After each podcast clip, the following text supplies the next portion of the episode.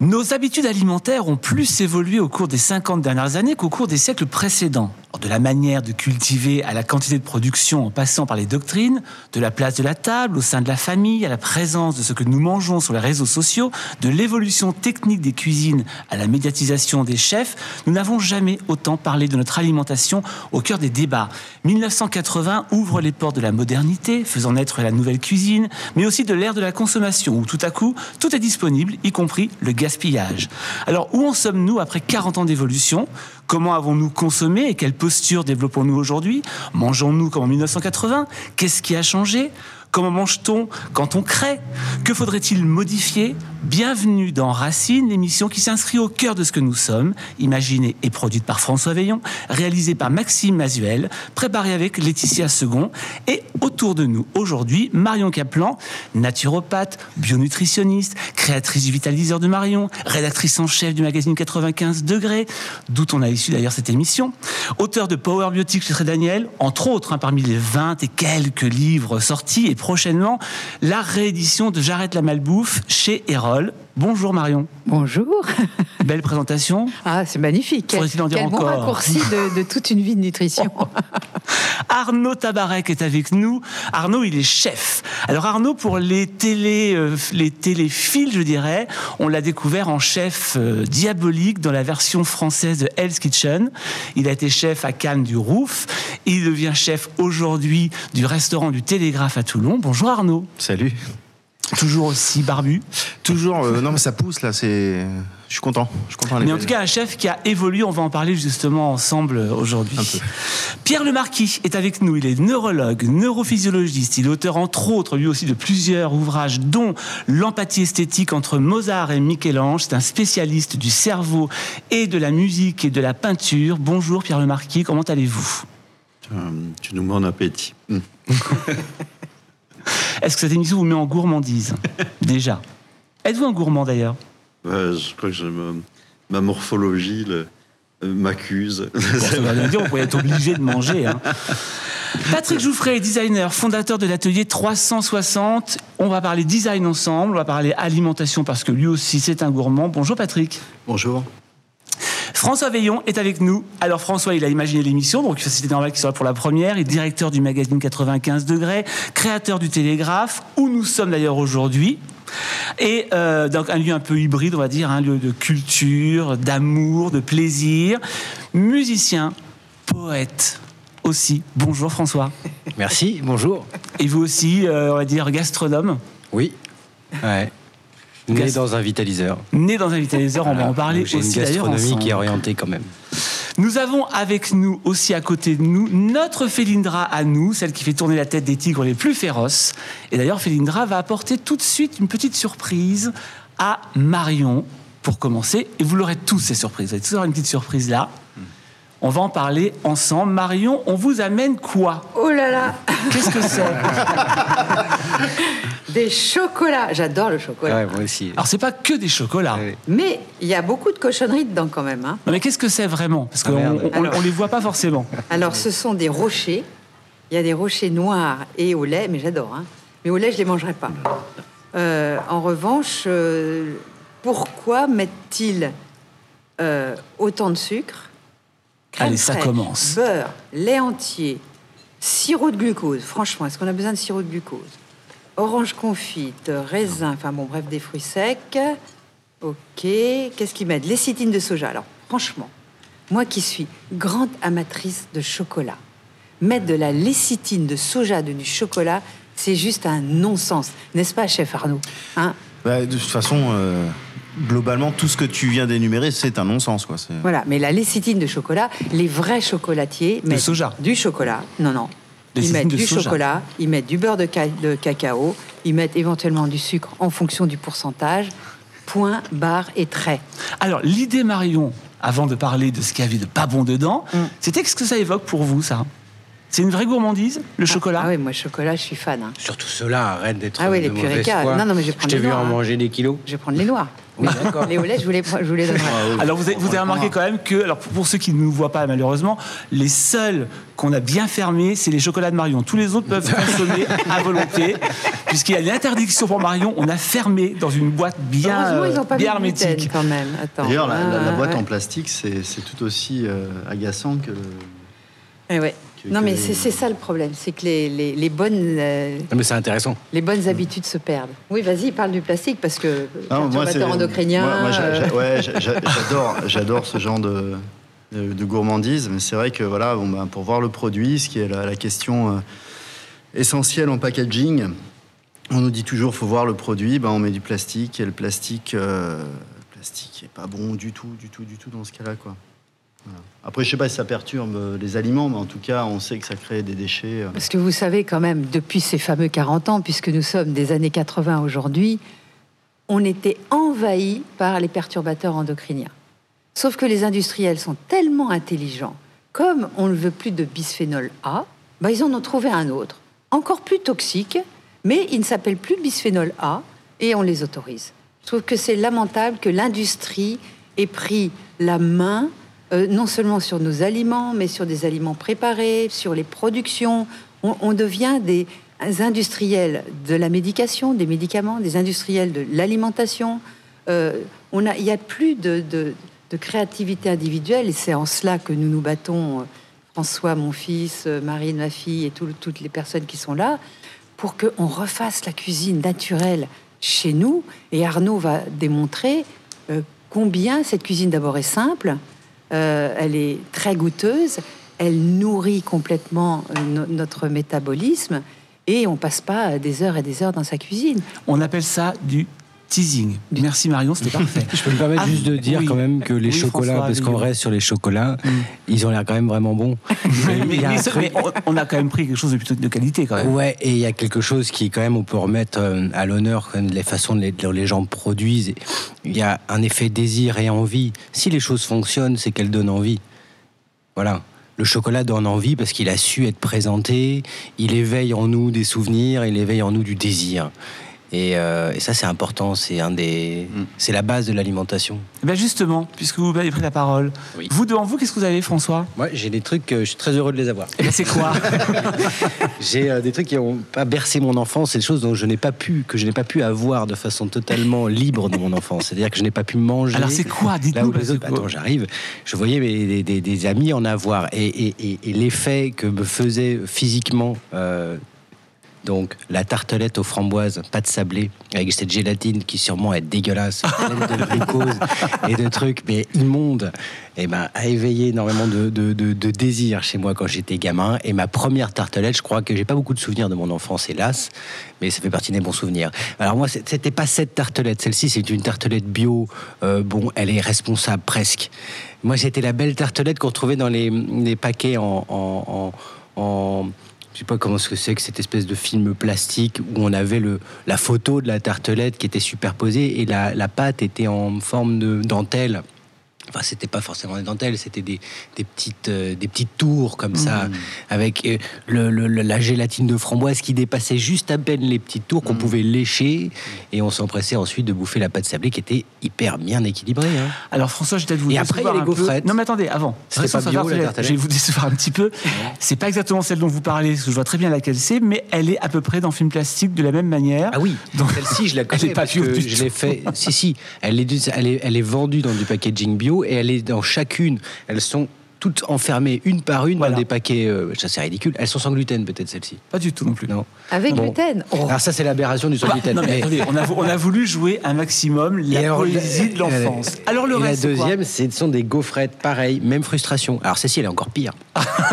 Parce que dans l'immeuble dans lequel j'habitais à Paris, à, Saint à à Saint-Cloud, avant, euh, après euh, une vie euh, ailleurs, euh, donc en tant, en qu'enfant, j'avais peut-être 5 ans, voilà. Dans les premières euh, années, j'avais un, le gardien, il y avait un enfant, et cet enfant avait tous les jours avec lui un paquet de gaufrettes au chocolat qu'on retrouve un peu partout maintenant dans les supermarchés de Nocciolata. Donc c'était des petites gaufrettes mais qui étaient divines. Et alors lui, quand j'allais jouer avec lui, je, je crois que je jouais avec lui que par intérêt. pour, oh la vœu terrible. Pour obtenir les petites gaufrettes. Voilà. Et quand je remontais chez moi, parce qu'il était tellement gentil, garçon, il est là. Voilà. il était tellement gentil, ce garçon, qui me filait euh, un paquet. Et je m'étais fait détrousser ce paquet immédiatement en rentrant à la maison parce que j'avais pas eu le, la bonne intelligence de le cacher. Et depuis, euh, il y a eu une frustration. Et c'est vrai que depuis, à chaque fois que je vois un paquet de gaufrettes, je ne vais pas souvent au supermarché. Donc dès que j'y vais et que j'en vois un, je le prends et je l'achète et je le mange. Et je le mange rapidement pour éviter qu'on me surprenne. Bon, ça vous fait plaisir. J'ai gardé ce trauma, quoi. Ça vous fait plaisir pour Ah, mais commencer cette émission Je vais les terminer. Merci. Fantastique. Arnaud Tabarek, qu'avez-vous devant vous? Euh, des, des petits pois. Ça vous évoque quoi? Euh, ça m'évoque. euh, J'y ai pensé il y, a, il y a une heure dans la voiture en venant. Ah, On est branché. Ça m'évoque mon papa. Ça m'évoque mon papa. C'est alors c'est mon légume préféré, mais ça m'évoque le, le jardin où tu le mangeais cru dans le jardin, ces odeurs, ces conseils que j'ai pas su prendre à l'époque. Euh, tout, tout à l'heure je me disais en voiture, il faut absolument que j'aille passer du temps avec mon père, qui me donne tout ce qu'il m'a pas donné ou tout ce que j'ai pas su prendre à l'époque, parce qu'il m'a appris plein de trucs. Et, euh, et à l'époque, on est jeune et, et j'ai pas pris, euh, j'ai l'impression suffisamment. Et puis ça m'évoque, euh, ça m'évoque le printemps, ça m'évoque le renouveau, ça m'évoque l'envie. Ouais, ça m'évoque le, le petit pois. Vraiment, je trouve que c'est c'est assez symbolique parce que c'est un des premiers légumes qu'on a au printemps, qui ramène du vert, qui ramène une espèce de gaieté, du soleil et euh, et voilà, je suis le petit pois. Moi, ça m'émeut toujours le petit pois. Alors, je peux faire une petite confidence? Allez. La première fois qu'on s'est rencontrés, tous les deux, c'était dans un restaurant où vous travailliez avant. Exact. Il y a eu une sur- autour du petit pois. Vous faisiez un plat autour du petit pois qui avait une certaine particularité. Ah, je faisais, je faisais un sorbet petit. Je pense que c'est ça que je t'ai fait goûter, le sorbet petit pois, non? Alors pas du tout. La particularité, c'était que vous aviez réussi à faire une gelée qui Ah, avait le- le, le- goût de l'odeur de la cueillette Ouais. du petit pois. Exactement. J'avais fait un gel de petits pois avec la et, et j'ai cherché longtemps. Je, je- en fait, je cherchais comment avoir ce goût de la cosse dans tes doigts, de- dans, dans le jardin. Et, euh, et en fait, ce- le petit pois, le fruit en lui-même, n'a pas ce goût-là du tout. Il n'a pas le, le goût de son odeur. Et je cherchais vraiment à avoir le goût de l'odeur. Et donc j'ai cherché, cherché, cherché. Et en fait, j'ai utilisé la cosse crue et j'ai fait une sorte de gel comme ça. Et on a vraiment cette, euh, ce côté très vert, très euh, très très chlorophylle qu'on et, et on a on- pour le coup on retrouve le goût de, de l'odeur du petit pois. Pierre Le Marquis, qu'avez-vous devant vous? Faire des noix. Des noix. Des noix bien présentées. Donc, euh, Ça évoque quoi les noix pour pour vous moi, ça évoque un cerveau, hein, puisque c'est effectivement la, la même forme qu'un cerveau et la même raison de, de cette forme. C'est-à-dire que quand notre cerveau grandit, ben, la boîte crânienne n'est pas extensible, donc il se plie, il prend la forme d'une noix pour occuper le, le maximum de place.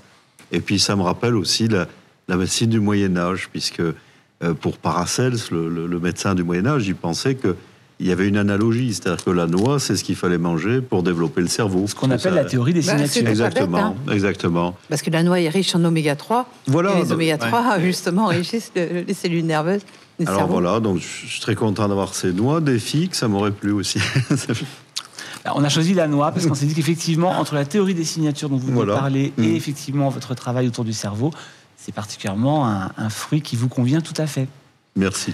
Patrick Jouffret, qu'avez-vous devant vous? Bon, Ah, écoutez, euh, c'est fantastique. J'ai un bouquet de petits artichauts violets dans une très belle céramique blanche. alors c'est la céramique ou les artichauts qui Non, c'est les artichauts. Oh, ce qui est dingue, je sais pas pourquoi vous avez choisi les artichauts, mais l'artichaut rythme ma vie depuis le, depuis le début. Euh, ça a commencé dans le jardin de mon grand-père, donc les petits comme ça en septembre, euh, aussi au début de l'été, qu'on allait cueillir. Et donc le plan d'artichaut, je trouvais fantastique, euh, qui est, qui est magnifique, avec tous les petits pucerons et tout. Et puis ensuite, il les prenait, il enlevait vraiment le, gros, quoi. Et il les coupait très très finement pendant une heure, avec son petit couteau, sa petite planche, huile d'olive, vinaigre, et c'est un, délice, quoi. Donc je, fais ce plat dès que je veux épater la galerie aujourd'hui, encore à chaque fois. Je prends, les gens ne savent pas forcément, mais tu prends des petits violets et puis tu fais un truc de fou. Ensuite, j'ai fait le lycée agricole et j'allais entre midi et deux manger les artichauts dans les champs euh, crus, quoi, comme ça. Et je trouve fantastique quand la nature te t'amène des, des choses que tu peux manger, euh, tu vois, euh, naturellement. Et plus récemment, je me suis vraiment intéressé au, aux formes dans la nature et au fait qu'il y a très peu de formes, tu vois, dans le, finalement dans la nature. Un nuage de lait, c'est comme une galaxie. Et pourquoi? Ben Parce qu'en fait, on n'est pas, euh, séparé du cosmos, c'est-à-dire qu'on est, tout est régi par la même, logique en fait euh, mathématique. On peut penser plus que mathématique, mais en tout cas, euh, ces formes-là s'associent pour des raisons très logiques et très simples. Et l'artichaut, de la même façon que, plein d'autres choses en architecture, a, une structure incroyable. Enfin, voilà, je trouve pas les mots pour l'exprimer, mais l'artichaut, pour moi, c'est fantastique. C'est vraiment le légume. C'est un légume. On peut dire ça, oui. Accessoirement, on peut le dire. Comme dirait la Coluche, euh, c'est le plat du pauvre, t'en as plus dans l'assiette après. Ouais, c'est ça. Exactement. Et Marion, vous, vous- vous prenez bien la parole puisque je tiens quand même à dire aux gens qui nous écoutent que vous avez réussi à ouvrir la boîte qui était scellée pour manger un chocolat. Voilà, ça c'est dit. Et noir. Alors en soyons plus. honnêtes jusqu'au bout, deux en fait. la, la partager. Moi, j'en ai pas mangé. T'en- un Du tout, non. Je fais attention, je, je suis tes conseils pour, pour Ah. essayer de perdre du poids. Donc. euh. Puisqu'on a mis un petit peu l'eau à la bouche, là, en, vous, en, en essayant en tout cas de vous faire plaisir à tous et de créer surtout l'émotion que pouvait susciter la- l'alimentation, quels sont vos premiers souvenirs alimentaires les uns et les autres? Qui peut prendre la parole? Aïe, aïe, aïe. Moi, moi j'ai été abreuvée de choses qui m'ont tellement rendue malade, mais que j'adorais, hein, comme François. Moi, c'était le lait concentré sucré, Ah oui. que je biberonnais. Tu sais, il y avait des petits berlingots, là. Et euh, donc, j'avais toujours des petits berlingots et je me, je me je biberonnais ces berlingots. euh. Et puis, euh, j'étais même à l'école, euh, je devais avoir 6 ans. hein, j'étais en demi-pensionnaire. Et j'arrêtais les passants parce qu'il y avait une boulangerie en face et je leur demandais d'aller m'acheter des roux-doudous. Parce que vous vous Alors, souvenez C'est des quoi les roux-doudous roux-doudous Parce que oui, C'était un coquillage dans lequel il y avait un sirop de sucre euh, coloré. Et j'étais très, très, très sucrée. Et d'ailleurs, euh, ma santé en a pris un gros coup. J'étais presque diabétique, en gros, quand j'ai fait des analyses. Mais heureusement, j'ai tout inversé la, machinerie en m'intéressant à, la nutrition et non pas à l'alimentation. Mais euh, j'ai des souvenirs très sucrés, quoi.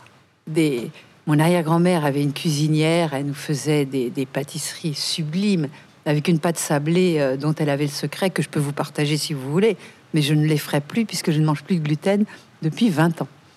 Ça fait 20 ans. Quand vous avez dit 40 ans, je dis Ah, ah bah oui, c'est vrai, au fait, il y a 40 ans qui sont passés depuis les années 80. ça passe vite. Hein. Ça passe vite, mon Dieu, ça passe vite. Donc profitez-en. Hein. François, à part la gaufrette interdite, il y a des bons souvenirs quand même de alimentaires, des premiers Bah, souvenirs? les, les- les- les meilleurs souvenirs sont ceux qui sont peut-être partagés, ou alors qui sont des moments euh, qui euh, de, de soins. Alors le, le seul qui m'est venu, qui me soit venu, parce que comme je l'ai dit au départ, j'ai pas de grands souvenirs de mon enfance, de ce que j'ai mangé, mais c'est les pépitos. Donc je reste dans les gâteaux. Euh, on pourrait parler de légumes. Des légumes, j'en ai mangé beaucoup, mais ils étaient tellement imposés. Alors, c'est peut-être un langage de la frustration, plaisir, frustration. Il y a, il y a un sujet aujourd'hui, on fait un magazine sur le, le bien manger, sur ce que c'est que. Et on essaie de retrouver de la gourmandise à travers une alimentation qui est saine. Je n'ai hélas pas de souvenir des artichauts, comme Patrick les a. euh, la- la- la- J'aurais peut-être aimé ça, mais j'ai aimé mes pépitos. Avec ma grand-mère. Voilà. Bon, c'est ma grand-mère qui me filait des Peu, pépitos. peu euh, d'enfants aiment les légumes à la base. C'est pas le premier souvenir qu'on a quand on est enfant. Ben, et c'est ça dépend comment ils sont cuits. Les légumes Ouais. ou les pépitos? Ah bah les pépitos, oui. les pépitos, ils sont. enfin, bref, les pépitos, c'est le rapport à la grand-mère qui a été euh, une femme euh, que j'ai beaucoup aimée, qui m'a euh, qui m'a dorloté quand j'étais petit, et euh, et donc ça m'évoque les moments euh, les moments de douceur. Voilà. Arnaud, Tabarek, à part le petit pois Écoute, Les premiers moi, souvenirs. euh, et- c'est là qu'on se rend compte que le, le- le goût évolue et qu'il y a quelque chose de très euh, intellectuel dans le goût. Euh, en tout cas, de très euh, le, le- le goût n'est pas seulement instinctif, c'est-à-dire qu'il vient aussi raconter des histoires, des moments de vie. Et moi, ma, ma maman me faisait des, des, des sandwichs au pain avec du beurre et du chocolat noir. Et je détestais ça, mais vraiment, je, je... Et, et je rêvais justement un peu comme toi, François, du, du, du copain qui avait les gâteaux un peu sales, tu sais, avec la confiture et tout. Et moi, j'avais pas ça. J'avais, j'avais le vieux sandwich au chocolat et beurre. tu vois. Et aujourd'hui, euh, là, tu vois, maintenant tout de suite, je mangerais bien un petit sandwich euh, juste beurre et chocolat. Ah, c'est drôle ça. Parce que euh, parce que il va me. En fait, c'est pas tellement le goût, c'est la- la- le, le souvenir que ça va m'apporter. Et ce souvenir d'une mère aimante qui, euh, qui euh, même si elle me donnait pas ce que je voulais, me donnait euh, ce qu'elle pouvait me donner et ce qu'elle pensait bien pour moi. Donc, Exactement. euh, donc au final, c'est pas seulement un sandwich, c'est un, moment d'amour. hein. C'est ça. Patrick, Ouais. le moment d'amour, vous, ou pas d'ailleurs? Si, si, si, ma vie n'est qu'amour. Hein, tout- je, je, je la vois pas autrement. Euh, alors, moi, ça fait un, ça fait un peu. euh, euh, Il y a différents trucs. Il y a les, les, les, les dates fourrées. Mhm. Donc, les dates avec de la pâte d'amande au milieu. C'est à la fois pied noir et, et maghrébin, quoi. Je pense plus pied noir, enfin, je sais pas. Et donc, ça, c'est terrible. Ça, c'est vraiment tous les Noëls chez ma grand-mère. ça. les fruits déguisés Ouais, les, les dates fourrées, quoi, avec vois, les couleurs. euh, Alors ça, donc, donc, donc, par dizaines. Euh, sinon, c'était euh, les oursins, parce qu'on allait en Espagne tous les étés et on pêchait les oursins, pas, pas moi, puis on les mangeait sur une île, euh, sur un rocher, tu sais, qui sentait un peu le, le poisson pourri, là, tu vois, au soleil, là. Et on se faisait des ventrées d'oursins que j'aimais pas trop, mais je me rappelle, voilà, c'est le moment. En fait, j'aimais pas trop le goût des oursins, c'est trop iodé. Ouais, je pense à ça. Je pense au... Encore une fois, c'est marrant, tu m'as fait penser à ça. Pain de mie, beurre, chocolat en poudre. Ah oui, Le- ça, oui. le Ça, kiff c'est le, ouais, le, le- le sandwich du désespoir. C'est quand t'as pas, le, ouais, quand t'as pas de Nutella. Moi, c'est le... ça, oui, c'est ça. Ah, mais Nutella, c'est arrivé trop, tard. ça, j'y suis passé aussi. Ouais, moi, Nutella, là, je, je connais pas bien. Euh, ouais, Si, tellement de choses en, Je sais pas. Je en crois. souvenir culinaire, un poisson grillé, du mérou avec une aïoli, euh, enfin, des trucs. Euh. Ça. Pour l'instant, Patrick est celui qui a les souvenirs les plus sains, hein, je veux pas dire. Oui, oui, il est euh, hyper sain comme ah, garçon. on Ouais. découvre. Son frère est champion du monde et lui aussi, d'ailleurs, il, il parcourt, des, il fait des, il Ah, fait ouais. des, des, des marathons euh, interminables. Ah ouais, Qu'est-ce mais- que je bouffe de, de dégueulasse Alors qu'est-ce que je mange de bon Qu'est-ce que je bouffe de dégueulasse? Pas mal. Ouais. Euh, des choses un peu. Alors j'ai un peu une frustration comme toi, à la boulangerie où je pouvais pas, j'avais pas le droit d'acheter des ni bonbons ni boire de soda, ce genre de trucs. Et euh, il y avait ce qu'on appelait, tu sais, euh, euh, de manière très élégante, les têtes de nègre. Je sais pas si tu t'en rappelles. Ouais. C'était des gâteaux. Les boules de euh, meringue. avec des. Mm. Et ça, j'adorais ça. Alors justement, j'ai un truc là-dessus par rapport à, à souvenir, tu vois. C'est que quand j'étais au lycée, le lycée à l'époque, on y rentrait en sixième, je sais plus comment ça s'appelle aujourd'hui, il y avait une boulangerie qui te lançait les odeurs des pains au chocolat Ah oui, oui, juste à la sortie ça. des écoles. Ce qui est toujours le cas. hein. C'est une Tout le monde se précipitait pour manger ces pains au chocolat chauds, Ah ce qui fait que j'ai pris des kilos. Et pour moi, la- la- l'alimentation plaisir a toujours été sanctionnée. Où j'avais mal au ventre, où j'étais fatiguée, où je prenais du poids, j'avais des boutons sur la figure, tout ça. Donc c'est pour ça que j'ai essayé de chercher comment allier gourmandise sans payer de sa santé. Ce Ça qui est a un peu le travail que vous faites aujourd'hui d'ailleurs. Et ça a été complètement dans la démarche. Et le pauvre François est né justement à cette époque où je cherchais des solutions et j'ai découvert la, la cuisine à la vapeur quand il avait à peu près deux ans. Et donc, euh, je faisais plein d'expériences. Donc, le- il a été un petit peu un cobaye de mes expériences culinaires avec les légumes que je ne mangeais pas beaucoup, comme beaucoup de Français, parce que les Français ne mangent pas beaucoup de légumes, à part euh, la rondelle de tomate, euh, la rondelle de salade, les carottes râpées. Les, Fr- les Français ne mangent pas de légumes, très très peu. Et tout d'un coup, sont venus dans notre assiette beaucoup de légumes. Et j'ai essayé de trouver des sauces, et c'est là où, effectivement, j'ai fait des expériences culinaires, euh, parfois bonnes, parfois moins bonnes, mais j'étais pas mamie gâteau, ça vraiment pas. Pierre le Marquis, vous, un souvenir, les premiers souvenirs, ça ressemble à quoi? Ben, J'aimerais beaucoup me souvenir du lait maternel, mais je n'ai pas de souvenir, je te mentirais. Mais enfin, pour Darwin, c'était notre première expérience esthétique. Le, le lait maternel, la première expérience gastronomique, érotique et esthétique. Non, mais le souvenir, c'est tout simple. C'était, ben, j'étais ma, ma grand-mère tenait un restaurant, mon grand-père était routier, et le dimanche après-midi, ils aimaient bien partir euh, en voiture. Moi, j'étais élevé par eux. Donc, on faisait 300 km dans l'après-midi le dimanche. Et en rentrant le soir, moi, j'avais toujours faim. Ils avaient mangé à midi, c'était fatigué, préféraient se coucher. Donc, je, je, je disais, mais j'ai faim. Donc, ils faisaient un œuf à la coque et un bol de lait. Je crois que c'est ce que j'ai mangé de meilleur dans ma vie. Je- Ah oui. J'espère qu'on me servira un œuf à la coque et un, et un bol On de lait chaud à ça si on au- au fin fond de, de, de mon EHPAD. Là, on a, C'est réjouissant. on a- on a- on a un petit peu entendu là, les, les- ce que, cha- que chacun euh, euh, se, se souvient finalement des premiers émois alimentaires. On se rend compte que, mis à part Patrick, qui est notre exemple aujourd'hui, c'est très sucré. C'est très sucré. Est-ce que le, le- le cerveau et le sucre ont une connivence toute particulière? Ben, tout à fait, on a besoin de sucre pour vivre, donc euh, on est attiré par ce qui est sucré. C'est pour ça que le- le- les recettes de boissons très sucrées qui, qui ont déferlé sur le monde, etc., il y a un côté addictif. Euh, c'est ce qu'on a quand on a commencé à y goûter. euh, on peut prendre un exemple au hasard. Je pense que la première fois que vous goûtez du Coca-Cola, vous avez l'impression que c'est très mauvais, que c'est c'est un produit qui sort de la pharmacie, quoi. Et puis euh, vous y habituez. Et puis après, vous avez envie, vous finissez par être addict parce que on a dans notre cerveau un système qu'on appelle le système du plaisir et de la récompense qui est fondamental, qui nous distingue de l'ordinateur et qui nous donne envie de vivre. Notre cerveau, il sert à rester en vie, mais il faut encore avoir envie de rester en vie. Donc tout ce qui est plaisir-récompense, notamment le sucre, euh, nous donne envie de rester en vie. Le, chocolat, c'est antidépresseur, donc euh, des, choses de ce genre. quoi, pas... Donc on, on est fait comme ça, et on a une envie. Alors normalement, c'est vrai qu'on avait très peu de cours en médecine de, de nutrition. Euh, je me souviens d'un cours de première année où on avait un enseignant qui était un peu replé. Alors on apprenait tout un tas de choses, les calories, etc.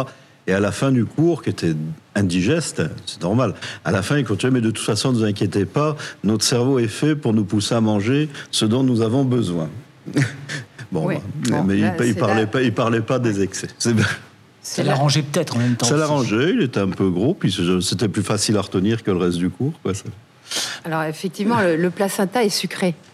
Donc effectivement, déjà, euh, au niveau de, no- de notre palais, on est attiré par ce qui est sucré. Pourquoi? Parce que le cerveau, il consomme plus de 20% de, de- de sucre et il en a un besoin. Le problème, c'est pas du sucre dont il a besoin.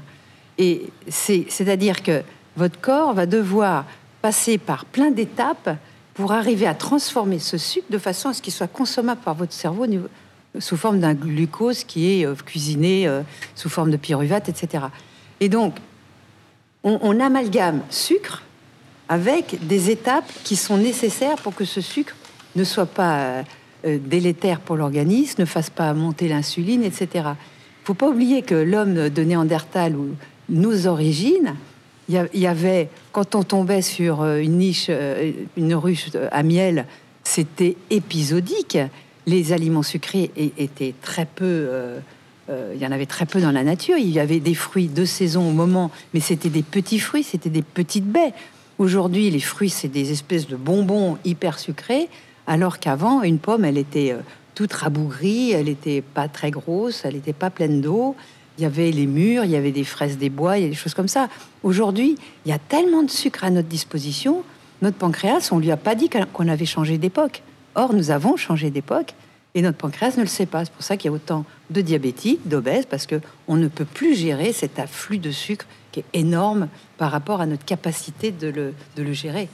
Alors, on a changé d'époque, comme vous le dites, et justement, on parle de ce changement qui est de 80 à 2020, Oui, mais- 40 ans, puisque c'est un peu le thème finalement, enfin, pas le thème, mais le cœur de ce nouveau magazine 95 degrés, dans lequel, le- Marion, vous nous livrez un peu toutes vos recettes euh, précurstrices de, de- de- de- de la vapeur, euh, qu'on a remaniées, qui vont, qui vont être un peu présentées différemment.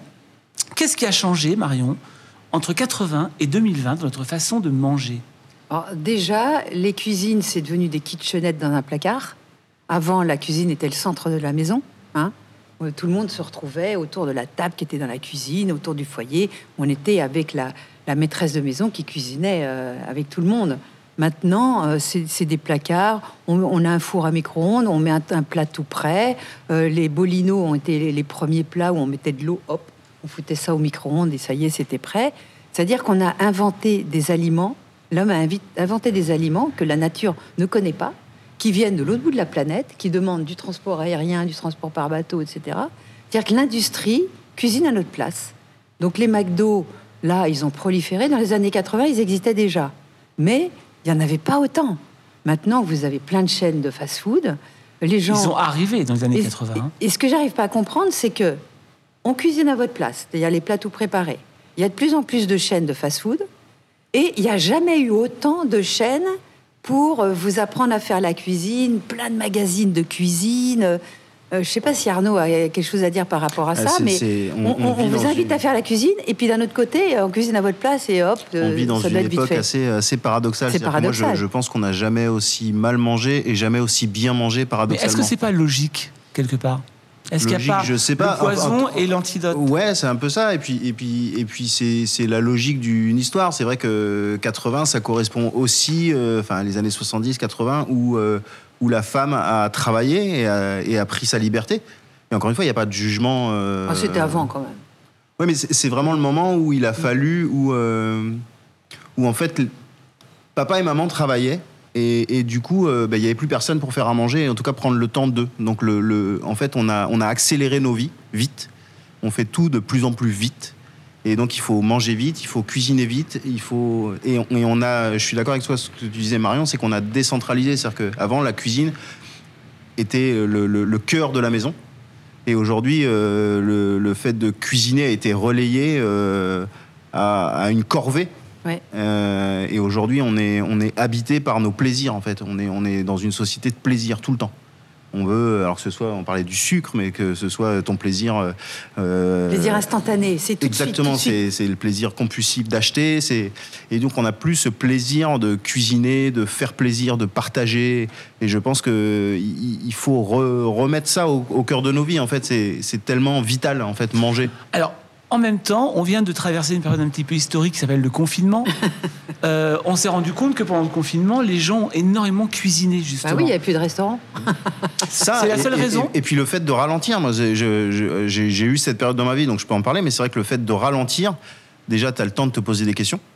Tu as le temps d'analyser ce que tu fais. Est-ce que quand tu te retrouves devant ton assiette et que t'as- et globalement tu manges de la merde et que tu donnes à manger de la merde à tes gosses euh, et que tu as le temps d'analyser et de te dire est-ce que vraiment c'est ça que j'ai envie de faire? Bah, tu as le temps de te dire non, demain on va faire différemment. Si tu es dans ton rush du quotidien et que tu, tu cours déjà pour aller bosser, monter dans ta voiture, aller travailler, reven- bah, en fait, le soir, tu fais quoi? Bah, Tu refais ce que tu as fait la veille. C'est-à-dire que tu ouvres ton frigo, tu prends le plus simple à faire et, et voilà. Mais pourtant, 80, c'est quand même le lancement des, des hypermarchés, c'est le, lance- le lancement de cette, euh, Alors effectivement, cette là-dessus j'ai une à- anecdote. Une anecdote parce que en 82, je crois, j'étais journaliste pour les pages de Paris Match. Et euh, j'ai donc, je faisais des petites chroniques. Et notamment, on m'avait dit, tiens, s'il te plaît, il y, a un mec là qui va lancer un, un- nouveau système. Euh, C'est un- une grande halle dans laquelle il y aura le boulanger, euh, le boucher, le fromager, etc. Et il va s'appeler Auchan. C'est drôle. Donc il y avait quand même Mammouth avant, il y avait quand même des supermarchés, mais il avait euh, cette euh, idée de créer un supermarché, mais avec des petits îlots. Ce qui a complètement déconné après, c'est plus du tout ça. Mais ça reste ça, sauf Ouais. que ça euh. actualisé. C'est Le, le- le- le pro- le- toutes ces grandes, les grandes idées ou les grandes œuvres naissent d'une idéologie très forte. Il faut avoir énormément d'énergie pour déployer une idée comme celle d'Auchan ou de Leclerc. On- à force de taper sur la gueule des gens, on en oublie aussi l'origine, ce qui, qui a, généré, ce qui est aujourd'hui omniprésent sur, euh, les vies de chacun. Ils ont voulu faciliter euh, pour les personnes la- l'accès à de bons produits, à des produits. C'est ce qui s'est passé. Après, les dérives, elles sont euh, dues à une consommation à outrance.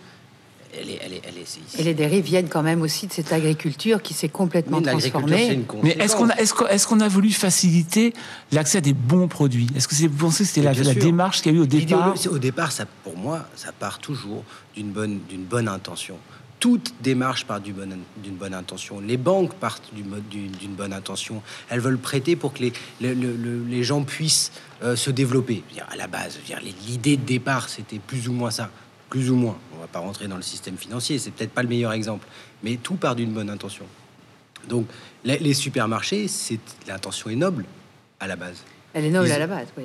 Mais que Après, je, je reviens Mais- sur ce que tu dis. Le, le bon produit, c'était certainement pas un terme qu'on utilisait en 1980. mais il n'y avait pas débat Ah, allez, ah, mais non. sur ça. Il n'y avait pas de débat. Aujourd'hui, euh, ce qu'il fallait en 1980, c'était c'était, euh, pouvoir donner l'accès à la consommation. Au plus grand nombre. soit- exactement. Donc euh, l'idée de départ, elle est plutôt, elle est C'est plutôt revenir belle. au centre, revenir à l'amour. Si on devait prendre un espèce de, de, de, de, de, de- de dictat révolutionnaire, on dirait juste euh, ne pas oublier d'où on vient. doute les choses, de- tout- notre consommation, d'où vient-elle? Pour ça que 80-2020, c'est pour moi une bonne. euh, Oui, mais aujourd'hui, tu vois, quand je vais euh, chez, dans un supermarché, que je vois à, à la période des oignons, des oignons qui viennent de Ça, on Nouvelle-Zélande, le connaît, ce je débat, ça trouve fait ça 10 ans qu'on en parle. Bah oui. Ça fait 10 ans qu'on en parle et personne ne change. On va pas revenir sur les mêmes débats. Allez, revenir à la source. De, qui est- qui est- La source, c'est l'agriculture. La source de nos, de nos vies, la source de notre intention. On est coupé de nos bonnes intentions. On est coupé de nos bonnes intentions. Pourquoi? Parce qu'on ne reconnaît plus les bonnes intentions des autres. Ouais, mais- C'est important d'avoir, à mon sens, une ouverture qui permette simplement de trouver l'équilibre. Et, et- et pourquoi on a une, une alimentation déséquilibrée? Parce qu'on est déséquilibré. On mange plus que ce que l'on en a vraiment besoin, mais en même temps, l'alimentation qui nous est fournie est une alimentation qui ne nous apporte pas l'énergie dont on a besoin. Donc, pour avoir la, la- la- la sensation de satiété énergétique, on mange plus, etc., etc. La bonne intention à la base a été de donner une- quelque chose qui a fait du bien à un maximum de monde. D'accord. Et après, il y a eu euh, beaucoup de gens. Comme dirait Pierre le Marquis, notre cerveau, normalement, nous amène à, à, euh, savoir ce dont on a besoin, mais aujourd'hui, une tomate de supermarché, je trouve qu'elle a aucun On goût. sait. Ils arrivent à faire des, des tomates sans terre, Eh oui, et c'est le euh, c'est pas la saison, etc. Mais justement, ne nous laissons pas faire, Ça et nous sommes cher. là. Ça Oui. coûte cher. La- la- Pourquoi ça coûte cher? Parce qu'il y a des intermédiaires. À partir du moment où le maraîcher va pouvoir vendre directement, c'est pour ça qu'il faut revenir au local, je pense. À partir du moment où chaque maraîcher va pouvoir faire sa culture et les vendre dans son environnement, eh bien, il n'aura pas d'intermédiaire à payer parce que ces supermarchés-là, ils ne devraient pas être riches. Or, c'est eux qui s'enrichissent au, au détriment des agriculteurs. Après, je, je- Bah oui. je- je vais faire l'avocat du diable, mais le, le- je suis d'accord avec toi. Si tu vas directement à la source, tu vas payer un, un- un prix qui soit moindre que si tu vas acheter du bio. Dans Et tu auras une- de la meilleure qualité. Pas Seulement, vrai. seulement. Pas tout le temps. Déjà pas tout le temps. tout Non, Et- et- c'est fini ça. Et Bien autre sûr. chose, c'est que t'as pas le temps. En fait, les- les gens, ils ont pas le temps. En fait, euh, quand tu as fait ta journée de boulot, que tu as fait ton heure de sport dans ta salle de sport, que tu as regardé ta série sur Netflix parce que tu l'avais commencé hier, t'as pas le temps d'aller chercher euh, les carottes et les oignons chez tel producteur, ensuite d'aller chez le boucher dans le centre-ville, ensuite d'aller chez le. T'as pas le temps en fait de faire ça. Tu vois, à Toulon, le marché de Toulon, euh, au cours Lafayette, les prix sont moins chers parce qu'il y a des grandes quantités. Maintenant, les légumes ne sont pas forcément de meilleure qualité. On va chez un petit producteur, nous, pour le restaurant du Télégraphe, euh, on paye une douille. On va pas, euh, il nous fait pas de cadeaux. Ça coûte très cher. Et, puis, en plus de ça, tu, parlais des émissions euh, de télé. On ne comprend pas. Il y a de plus en plus d'émissions de télé sur sur la bouffe, euh, comment apprendre à manger, etc. Comme il y a eu plein de films érotiques, c'est pas parce que tu regardes des films érotiques que tu fais l'amour. Donc il y a plein, parce que les gens ils vont désirer de faire à manger, et puis c'est le, le- le truc est tellement inatteignable. C'est vachement, franchement, si j'étais communicant, je ferais la même chose. Je te mets des trucs super qui ont l'air tellement bons que tu as envie de refaire, mais tu- la tâche paraît tellement compliquée que tu te dis ah. Et il y a derrière, il y a la marque machin qui t'a fait le petit euh, bocal nickel que tu mets dans ton récipient, que tu réchauffes et tu as à peu près éventuellement le goût que tu as vu. Voilà. Alors ça, c'est ça, c'est une vision effectivement peut-être pessimiste Donc la et- tomate, réaliste. Bah, c'est mais c'est- c'est oui, cynique mais réaliste. Quand même. Voilà. Mais est-ce que est-ce qu'on peut pas dire que ces émissions justement, Arnaud par exemple, peuvent même si je suis d'accord François, elles sont peut-être des fois un petit peu euh, euh, irréalistes dans le sens où ce sont des chefs qui font des plats très complexes et très compliqués et très esthétiques. je parlais de ça par rapport au supermarché, si tu veux. Mais pour- Oui, que mais est-ce que ça ne donne pas reste. forcément aussi aux, gens l'envie malgré tout de s'y mettre un petit peu? Alors, oui. L'envie, certainement. Certainement, c'est vrai qu'aujourd'hui, on voit de plus, de plus en plus de, de blogs de, de- de jeunes filles qui cuisinent. Le problème, c'est encore une fois le savoir. Et, et- et là, ça va au-delà de, de- de celui qui cuisine, c'est même les chefs en eux-mêmes. Moi, je me suis rendu compte, euh, en ayant fait une introspection sur ma vie et sur ce que je voulais manger, que je ne connaissais absolument rien euh, à, ce, que je mettais dans ma bouche. C'est-à-dire que je, ne connais pas les effets, je ne connais pas. euh, donc il faut vraiment apprendre à reformer les gens, et je pense dès le plus jeune âge. Et puis j'ai lu une phrase très vraie hier qui disait on, est capable d'aller sur la Lune, mais on ne sait pas l'effet d'une biscotte sur notre corps. Mais c'est vraiment ça. C'est-à-dire qu'on ne sait pas. Aujourd'hui, moi je sais cuisiner, je, pense que je suis pas trop mauvais dans ce que je fais. Par contre, je n'ai aucune connaissance de nutrition et de savoir qu'est-ce que euh, va faire l'aliment sur mon corps. Je suis là, Arnaud, je vais Mais je- t'apprendre. et, je- et- et tu as vu comme je bois tes paroles, tu as vu comme je, je t'écoute les yeux fermés. Et ça, c'est important. En, en même temps, Marion, est-ce qu'en 80, on commence à se poser des questions sur notre alimentation? Bah oui, euh, souvenez-vous, en 1974, Ar- euh, Joël de Ronet sort La Malbouffe. Donc on était déjà dans les années 70 dans La Malbouffe. Et on a continué à dégringoler. Nous sommes, nous sommes, avec tous les gens qui s'occupent de nutrition, comme le docteur Kousmine, docteur Jean Sénialed, professeur Joyeux, des lanceurs d'alerte en disant Oh, oh, attention, votre corps, eh ben, il a un carburant et la qualité de ce carburant va faire la qualité de votre santé. Et avec cet épisode de Covid-19, eh bien, cette maladie, euh, je pense que les gens qui ont un bon terrain, avec les bons nutriments, eh ben, ils ont peut-être été des porteurs sains de cette Covid-19, alors que d'autres qui sont carencés en zinc, en magnésium, en oméga 3, etc., bah, boum, ils ont eu leurs trois semaines au lit euh, ou 15 jours, ou ils sont en réanimation parce qu'ils sont diabétiques et ils ont des multi-maladies.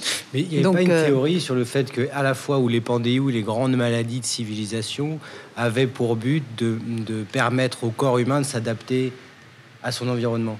Euh, de toute ça. façon, on, on- on s'adaptera. La Covid-19, parce que c'est une maladie, c'est la Covid-19, eh bien, euh, on va muter. On va, plein de gens maintenant euh, vont s'adapter. Ça, c'est super pour le système immunitaire. C'est dommage pour euh, leur histoire de piqûre, puisqu'il va muter, donc ça servira à rien.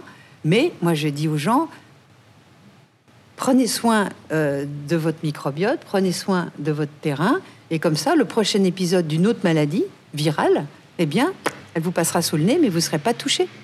Et ça, je pense que la- l'alimentation est la première médecine, et on va le savoir, et on va peut-être enfin l'appliquer, parce que c'est la première médecine. Alors en même temps, vous parliez tout à l'heure tous les deux, François et Marion, de la qualité des produits qu'on Eh oui. allait trouver, qu'on achetait, avec un petit débat qui s'entend. Est-ce qu'aujourd'hui, les produits qu'on trouve ont la même qualité qu'il y a 40 ans? Je parle de- de végétaux, par exemple, On hein. parle du bio ou pas du bio? Parce que Parlons- voilà, Parlons du bio, bien sûr. parce qu'il y a débat dans le bio. Le- les bio d'avant, c'était Comparons, des c'est vrais. Les bio d'avant, c'était Nature et Progrès, c'était Déméter, c'était des gens euh, engagés, passionnés, qui voulaient vraiment faire de la belle, de la belle alimentation, des bons légumes, des bons fruits. Carrefour fait du bio maintenant. Oui, mais maintenant, euh, on, on vous donne le, le label AB, on vous dit que c'est bio, alors que, euh, franchement, leur cahier des charges n'a plus aucun, plus rien à voir avec la rigueur qu'avait Nature et Progrès. Ça veut dire qu'il faut se méfier du bio?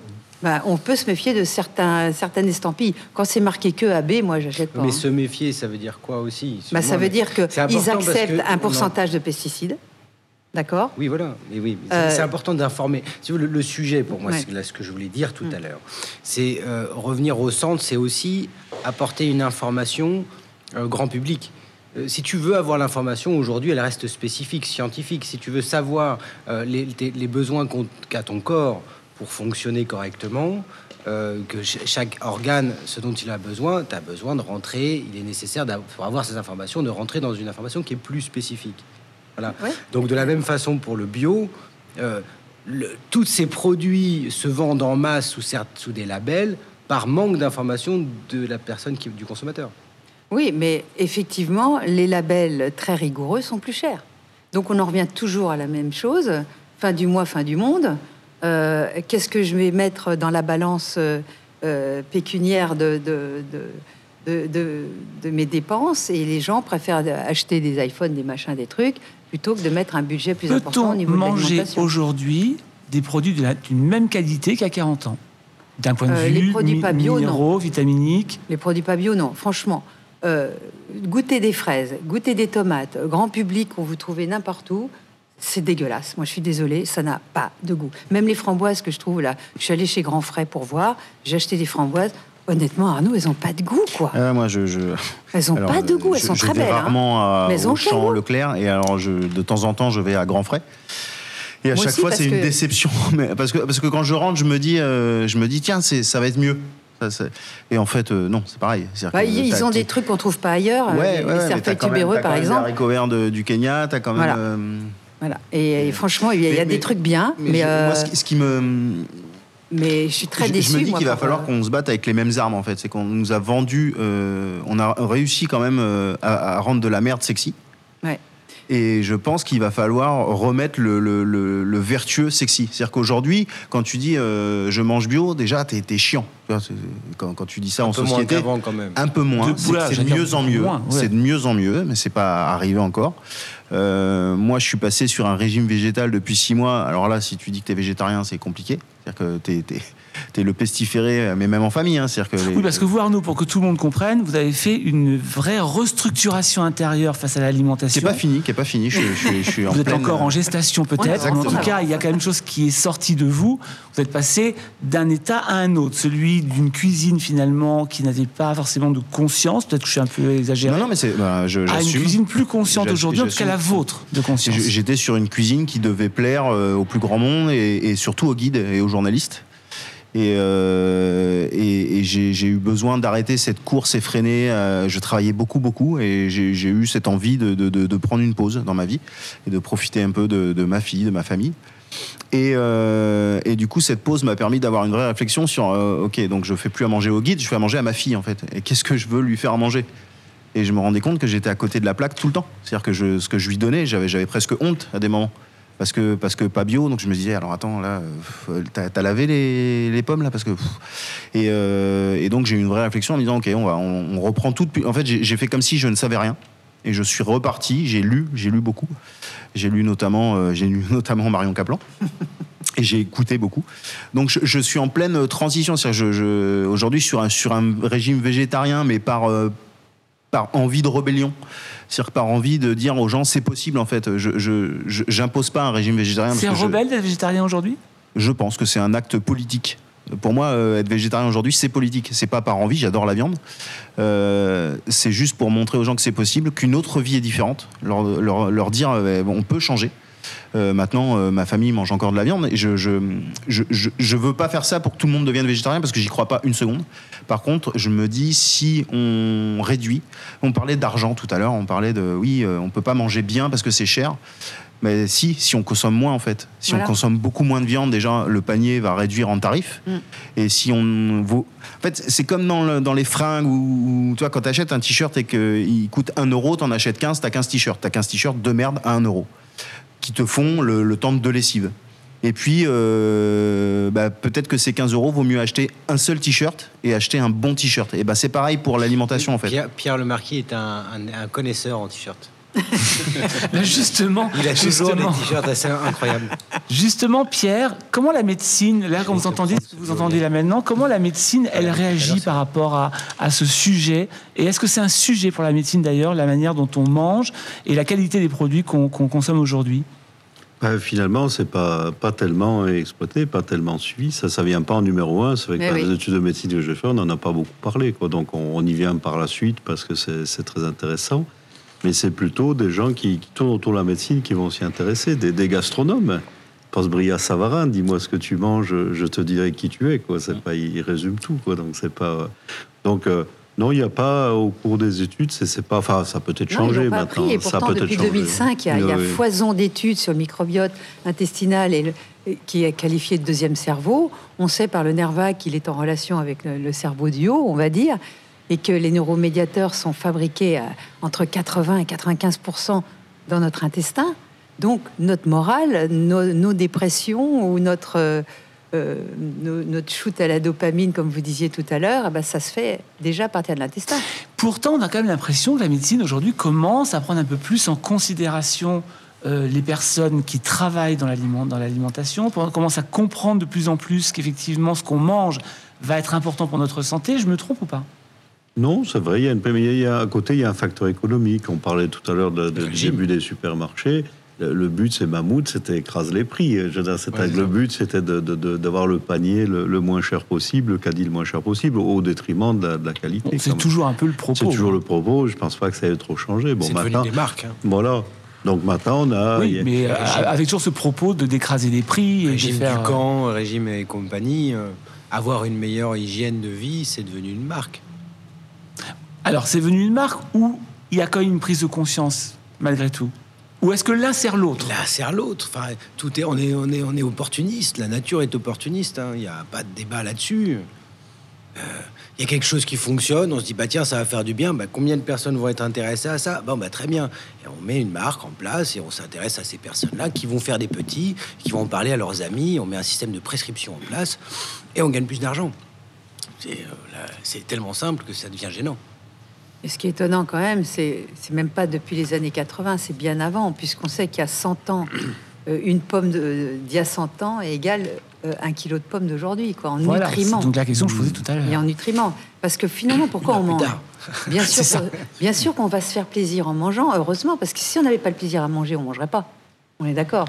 Donc, notre cerveau, avec ce shoot de dopamine, s'est dit tiens, allez, on va te faire une petite douleur, c'est la faim, on va guérir en mangeant et on va te donner du plaisir. Tu vas pouvoir te faire un kiff deux ou trois fois par jour en mangeant. Mais pourquoi j'ai besoin de manger? Pour nourrir mon cerveau, pour nourrir toute ma machinerie, parce que dans nos cellules, on a une grosse machinerie qui s'appelle les mitochondries, mais ces mitochondries, elles fonctionnent au zinc, au fer, aux vitamines B, au magnésium, aux oméga 3, etc. Donc, il leur faut vachement de nutriments pour pouvoir vous donner un autre carburant qui est euh, bon dans nos voitures on met de l'essence et ben mon essence on va dire que c'est euh, mon alimentation et ça va passer par plein de machineries et je vais fournir une énergie qu'on appelle l'ATP. Ça vous l'avez appris dans vos études de médecine. Eh En bien, première année. pour Deux heures en première année. Enfin, c'est à peu près Non, pas c'est trop. la- Bon. thème de biochimie, ça Pour prend avoir cette énergie. ans, Ah oui, ça euh, peut-être, oui. il faut des et ça s'oublie nutriments. en deux minutes. hein. Il faut des nutriments. C'est pour ça qu'on parle de nutrition. Est-ce que, Pierre, av- avant qu'on vous, vous lâche, parce que vous allez devoir partir, vous avez des rendez-vous importants, est-ce que les nutriments, la nutrition, c'est quelque chose qui pourrait rentrer dans le travail d'un neurologue avec son, son patient? Ah oui, bah, c'est très important, parce que ça se retentit sur le, le moral, sur la, la joie de vivre. Bon, on dit toujours quelqu'un qui va vivre dans, dans du gris, sans voir de soleil tout seul, il a plus de chances de faire une dépression que s'il est en pleine lumière, s'il mange des bonnes choses, s'il entend de la musique. Donc, euh, c'est fondamental, bien entendu. Ça, ça, ça- ça mérite d'être largement étudié, Alors, c'est étudié, en ça ne se fait pas encore aujourd'hui? Ça doit se faire, mais c'est pas. Non, ça ne se fait pas. Voilà, c'est pas. Il n'y a pas Non, non, il y a- un il y a pas- il y a enseignement. pas. euh, Regardez, dans l'épisode du COVID, de la Covid-19, sur tous les médias, vous- ils vous parlent de vaccins, de médicaments, de, de statistiques, de morts, de machin. Qui a parlé de nutrition? Personne. Le professeur Raoult essaye de dire que les gens carencés en zinc, eh ben, ils avaient plus de, ils, ils ré- ils avaient moins, ils avaient plus de problèmes parce qu'ils réagissaient moins bien à son, à sa bithérapie.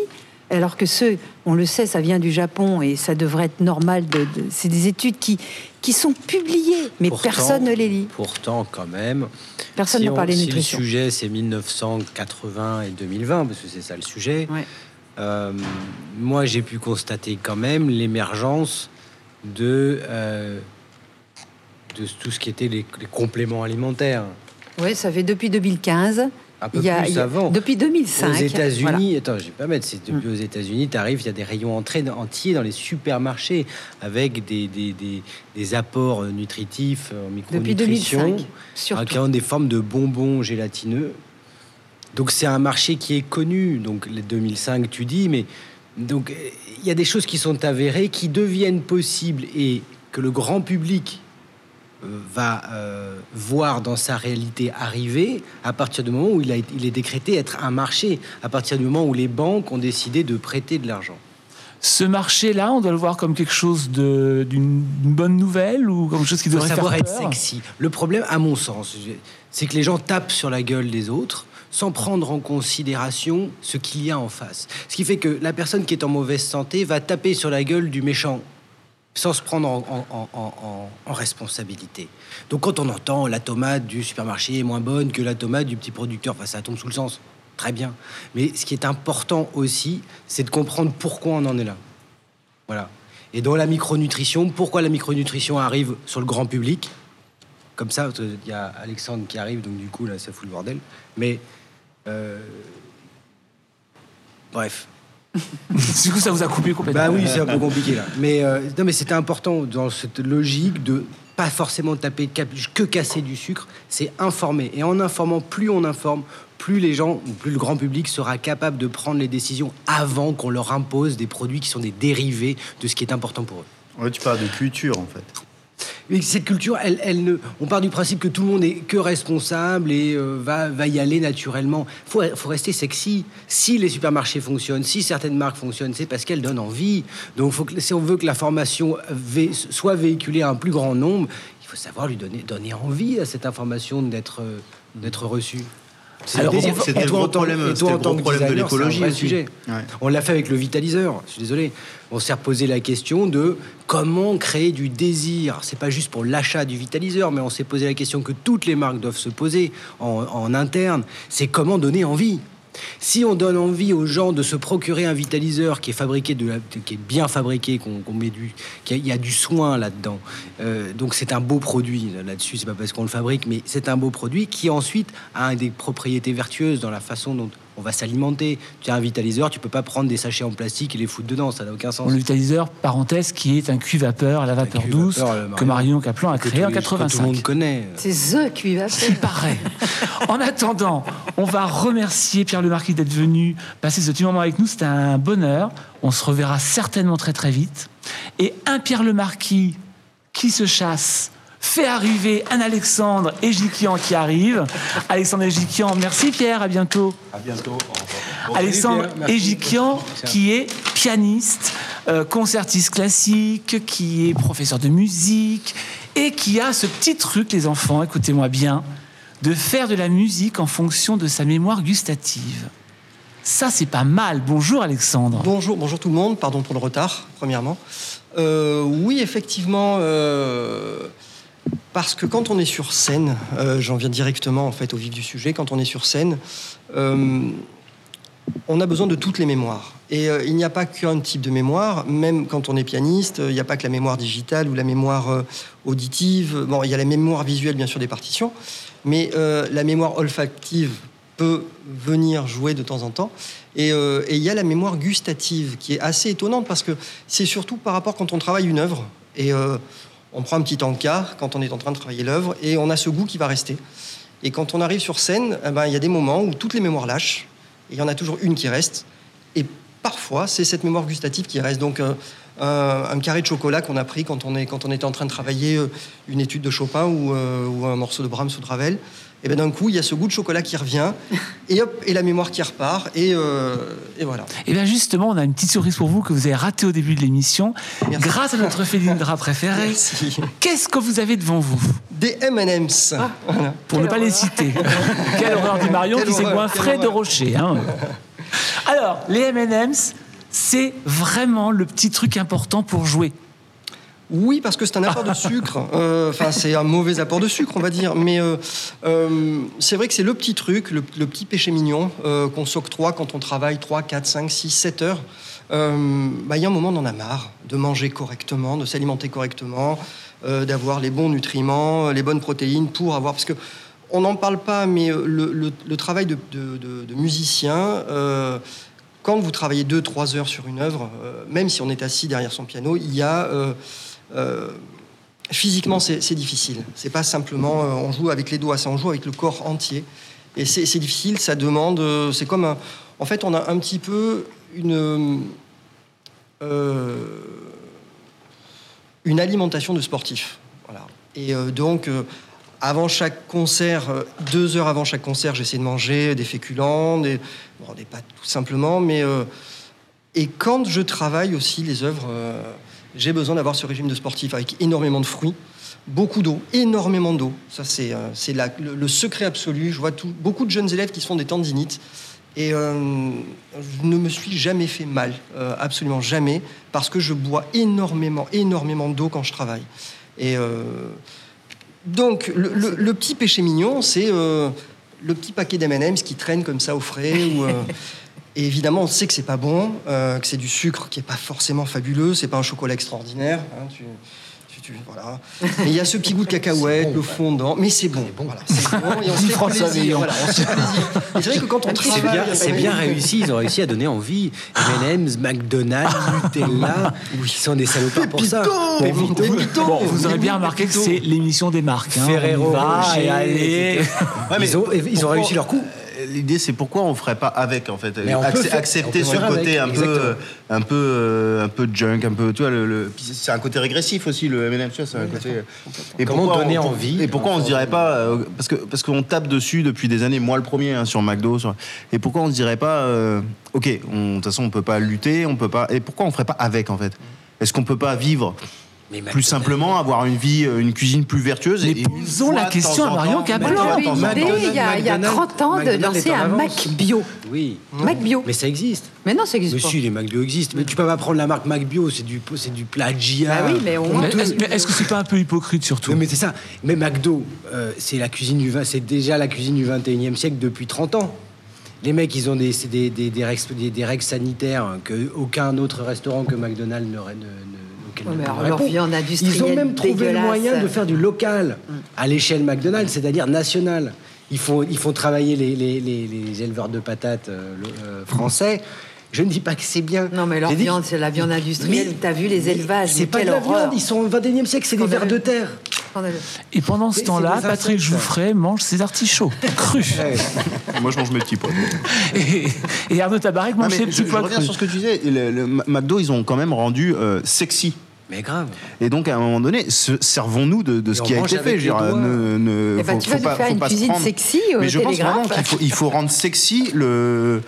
Mon- moi, mon but aujourd'hui, j'ai- j'ai- j'ai- j'ai- j'aimerais rendre sexy euh, une cuisine beaucoup plus végétale, que ce soit pas euh, boring comme euh, ah putain il mange des légumes, lui, il nous fait chier. tu vois. Mais c'est un peu ça aujourd'hui, encore un peu. Et, euh, et rendre sexy une belle assiette de légumes, rendre sexy le fait d'avoir une euh, Mais- d'avoir une cuisine vertueuse, une cuisine plus peut-être plus simple, euh, C'est peut-être vrai, moins tape à l'œil. que dans les restaurants, les légumes, c'est vraiment Mais une moi, alors moi, hein. moi je, suis euh, partisan de- de- d'inverser les rôles. C'est-à-dire Voilà. qu'aujourd'hui, on a l'élément animal qui est le- la base du plat, et ensuite le légume est une garniture. C'est ça. Moi, je suis Une partisan d'inverser les rôles et de, et mettre le, le végétal en avant, qui sera agrémenté par un condiment animal. Parfait. Et, et- et je pense que ça, ça peut être une, une- une- une bonne évolution de la gastronomie. Ouais, très bien. Ce que fait d'ailleurs, pardon, Patrick, je viens tout de suite. Ce que fait d'ailleurs un quelqu'un comme François Pasto, qui est président de de C-Web, entre autres, qui défend donc les Il y a plein de chefs maintenant, plein, plein de et gens plein de qui chefs, et qui fait voilà, qui met le légume en avant dans son assiette. Patrick, je vous ferai, on vous a peu entendu pour l'instant. Et oui, absolument. Eh oui, absolument. Euh, moi, je, ce que je trouve vraiment, vraiment intéressant là, c'est que tous les aliments qu'on cite depuis le début, qui donnent envie, même si c'est de la malbouffe ou autre, sont d'abord des produits, en fait, des objets. Tu vois, un, un hamburger, c'est un objet. Ça implique une gestuelle. Un pépito, c'est un objet. Les M&M, c'est des objets. Tu as le son, tu sais, quand tu les prends, tu as la sensation dans la main.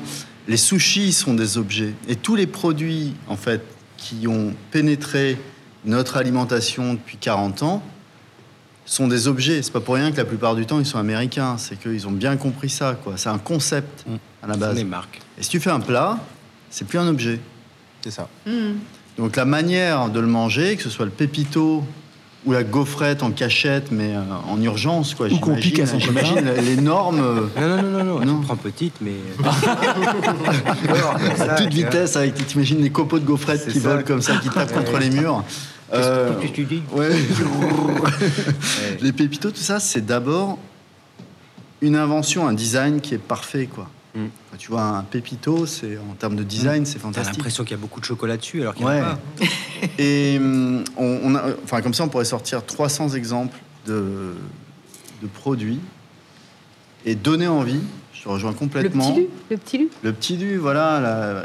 Tu, tu parlais de ta gaufrette, tu as d'abord parlé des, des dentelures latérales. Denture, mais bien sûr, c'est ça qui reste. Donc, Voilà. le visuel, enfin, en gros, on pourrait résumer ça, enfin, ce concept-là, en disant l'alimentaire est d'abord visuel. C'est intéressant. Si, tu, tu, tu, tu vois, c'est-à-dire que, en fait, ce que tu vois Et culturel, du coup. est culturel, mais euh, euh, pourquoi on parle de ça? Parce que toi, tu parlais des dates aussi qui étaient fourrées. Ouais, Non, mais tu parles de l'objet, tu parles c'est du un objet. design, de la- du désir que ça t'avait. Et C'est t'as- un t'as objet remarqué qui, que de par ta les- culture, les oursins, envie. les oursins, Voilà. c'est une expérience. Et, et de Tu tout, ouvres, tout ce qu'on tu parle se mange avec les doigts. Se mange à la main. Il y a Oui, une oui, façon de le manger qui le rend, qui le rend un peu, euh, un peu. C'est un peu. euh, Animal. C'est pour ça qu'on dit junk food, tu vois. c'est c'est- c'est- c'est- ah, si tu le manges avec les doigts, tu tu t'en mets partout. Tu, toi, tu prends les M&M's avec les doigts, tu les manges comme ça. Et, moi, tu vois, je- pendant le confinement, j'ai j'ai fait un essai avec ma fille qui, qui- j'ai essayé de réfléchir comment elle mangeait. Et elle adore le, tout ce qui est croustillant, tu vois, tout ce qui va briller. Et du coup, euh, si, si tu prends ça en compte, tu peux lui faire manger des légumes. Le tout, c'est de l'adapter à ses goûts et à ses envies. Tu lui fais aujourd'hui des beignets de légumes, elle va les manger. J'ai fait des beignets de courgettes, elle les mange comme, euh, comme les chicken, hein. pareil. C'est intéressant le fait Si- que l'assiette ne soit plus un objet. Donc justement, ça devient une agrégation de- d'un agrégat de Ouais. plusieurs objets, finalement, qui mélangés font. euh, on sait pas trop d'ailleurs. Un Une œuvre. Une œuvre. Oui, alors on- justement, le problème de l'œuvre, on se ramène à euh, toute la façon dont on voit l'art euh, aussi aujourd'hui. Il y a beaucoup d'ego du coup là-dedans. C'est pour ça que les chefs que l'on voit beaucoup à la télé sont devenus starifiés. On les voit sur Insta, on les voit sur Facebook, hein, Arnaud. On les voit. euh, Je me sens pas visé du tout. Du tout. Mais pas du tout, Ils sont complètement starifiés et, et- et- et l'ego est mis en avant. Bon, ah, c'est très bien. La cuisine avait sûrement besoin de ça aussi. Hein. Mais cette histoire d'objet peut nous amener à cette fameuse alimentation en pleine conscience. C'est-à-dire que si on mange en pleine conscience, qu'on est relié à l'aliment, déjà vous savez qu'il y a un sens d'épluchage que j'avais dit il y, a, il y a 35 ans, puisqu'on va éplucher dans Qu'on le va réapprendre dans ce magazine d'épluchage des 95 légumes. degrés, d'ailleurs. Voilà. Et à ce moment-là, tu dis que le visuel est important, bien sûr. Donc je suis en relié avec mes yeux, avec mon toucher, ce que je touche avec la main. Peut-être avec mon oreille, à ce moment-là, je me connecte avec mes cinq sens. Et après, avec le goût, je vais vraiment insaliver, triturer l'aliment dans ma bouche. Et si je suis en connexion avec mes cinq sens, là, j'ai un vrai aliment. J'irais, même si c'est un McDo, peut-être que si je le mange en pleine conscience, il me fera moins mal Mais il fait pas que mal, si je le mange. Oh, arrête. Moi, je l'ai Moi, mangé la j'ai mangé un McDo dans ma vie. J'en mange un J'ai par mangé Moi, pareil. un McDo dans ma vie avec ton un père et j'ai été malade toute l'après-midi. Moi, Et c'est un je par an n'avais pour, que pour me 22 souvenir. hein. Parce qu'en fait, t'as as, ce souvenir du McDo. Et souvent, quand tu vas manger Le chez McDo, c'est que que t'as faim. Donc, euh, donc, euh, J'avais t'es- 22 t'es- ans, on était encore invité, tu y vas. Et j'ai ce souvenir. Et à chaque fois, mais à chaque fois que je, je mange un McDo, le souvenir, enfin, le moment est pas à la hauteur du souvenir. C'est la frite qui déçoit. À McDo, vrai, c'est la frite. Ah, moi, c'est le cornichon. Moi, c'est le cornichon dans le Big Mac, c'est pas possible. C'est insupportable, c'est dégueulasse. prendre des burgers complètement inutiles. Ah oui, non. Il faut prendre la base. La base. Voilà. Les frites de patates Mais- douces, c'est bien meilleur que les frites de pommes de terre. Mm. Ça dépend comment c'est cuit. Frites de Ouais, patates mais douces, c'est génial. Ah, mais tu oui, vois, ça a un côté génial, mais, mais, mais t'as pas ce, Ah, tu La peux avoir le de pas ce côté un fine. peu. La fine frite de pommes de, de pommes de terre bien cuite dans une bonne huile. Ça, c'était le secret du restaurant L'Entrecôte à la Porte-Maillot à Paris. Je sais pas si tu connais. Oui. Ils ont la même recette depuis 50 ans. C'était pas des frites de patates douces, Non, non, c'était des frites de pommes de terre, Oui. mais ils avaient une façon de faire leurs frites. mais très bonnes. Et ils avaient cette sauce au roquefort ou je sais pas Sauce quoi. à la genre- moutarde. Non, il y avait du roquefort dedans Moutarde. aussi, euh, crème, moutarde, moutarde. je sais pas quoi. Ils ont toujours la même recette. Donc eux, c'est un objet carrément, ce, ce restaurant, parce que ils ont un chaîne. plat, c'est ça. C'est devenu une chaîne. Ah oui, c'est devenu une chaîne. Une chaîne d'objets. Si on considère justement, et c'est intéressant, que, que, que c'est l'objet aliment qui, va nous, qui nous attire, qui crée du plaisir, est-ce que depuis 1980, on peut estimer que l'objet a évolué, que- qu'il y a des modes autour de, autour de l'objet aliment? De l'objet ou de l'objet aliment? De l'objet aliment, puisque nous parlons d'alimentation. L'objet aliment, ouais. Bah, en fait, euh, oui, il y a, il y, a un- mouvement général, de, je pense, de, nos sociétés. euh, Ça aussi, je, défonce des portes ouvertes, mais euh, euh, qui, fait qu'on a tous moins de temps pour cuisiner, etc. On va vers un- une société, qui, veut produire, produire. euh, donc, euh, quand tu n'as plus de temps et que tu as besoin de t'alimenter, celui qui va te permettre de t'alimenter le plus vite possible, avec le plus de nutriments, euh, qui soient bons ou pas, je veux dire, mais au niveau sucre, ça te cale un, bon burger, quoi. Euh, t'es dans la rue, tu manges, euh, tu gagnes du temps, tu bosses plus, tu gagnes plus d'argent. Et par rapport au modèle de société qu'on te propose, ben, c'est cohérent, c'est hyper cohérent.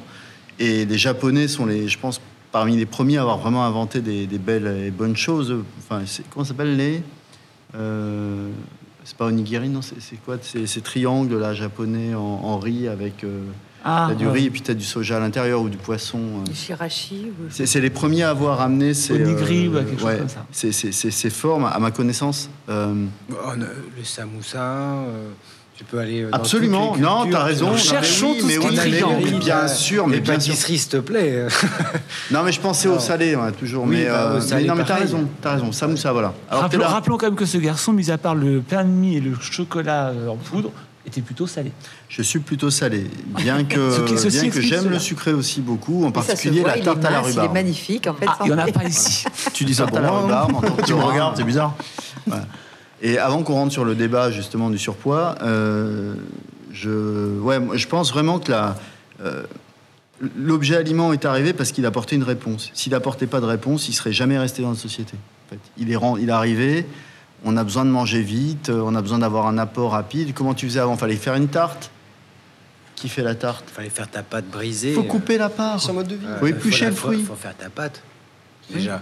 Mais Faut faire ta pâte, faut éplucher le fruit, tu te rends compte? Je, vois, je, je vous coupe, mais euh, avec ma compagne, on a un peu ce mode de vie et elle fait tout à la maison en fait. Mais c'est un mode de vie à l'ancienne. Super. C'est-à-dire qu'on sait partager véritablement les Ça, tâches. voilà, c'est intéressant, Alexandre. C'est que vous avez ce mode de vie, elle fait Je tout. Et alors oui, Hein alors tout ce qui est de l'intendance, c'est elle qui le fait. C'est-à-dire toute la cuisine, euh, s'occuper des gosses, c'est elle qui le fait. Et moi, je m'occupe de tout ce qui est euh, Piano. tout le reste. Voilà. C'est rien quoi. en fait. Et, euh, non, le reste, c'est de faire tourner le ménage, quoi, faire, euh, faire Oui. rentrer l'argent, faire Ouais. Ah oui, l'ancienne, toute la, la- ah, véritablement à Ouais. l'ancienne. Et, et ça Non, fonctionne mais, c'est- mais- parfaitement. oui, mais c'est ce que je disais tout à l'heure. Aujourd'hui, on est dans une. Moi, si je dis ça à ma femme, moi, j'ai plus de femme déjà. On dirait ça, culture macho. parce que ça s'est fait naturellement et, euh, et, et, ça, et ça fonctionne très bien. Et euh, c'est Ça elle qui fait, par exemple, le, matin au petit-déj, euh, on a euh, des, des- des- des biscuits euh, faits maison, ou alors euh, pour l'après-midi, on a des tartes T'as trouvé la femme idéale, dis donc. Ah non, mais Et c'est. euh, elle, te masse avant ou après le- alors là, c'est moi qui la masse. Par Ah, contre, on, on- on est convenu que euh, voilà, quand elle a besoin que je la masse, bah, je la masse à peu près euh,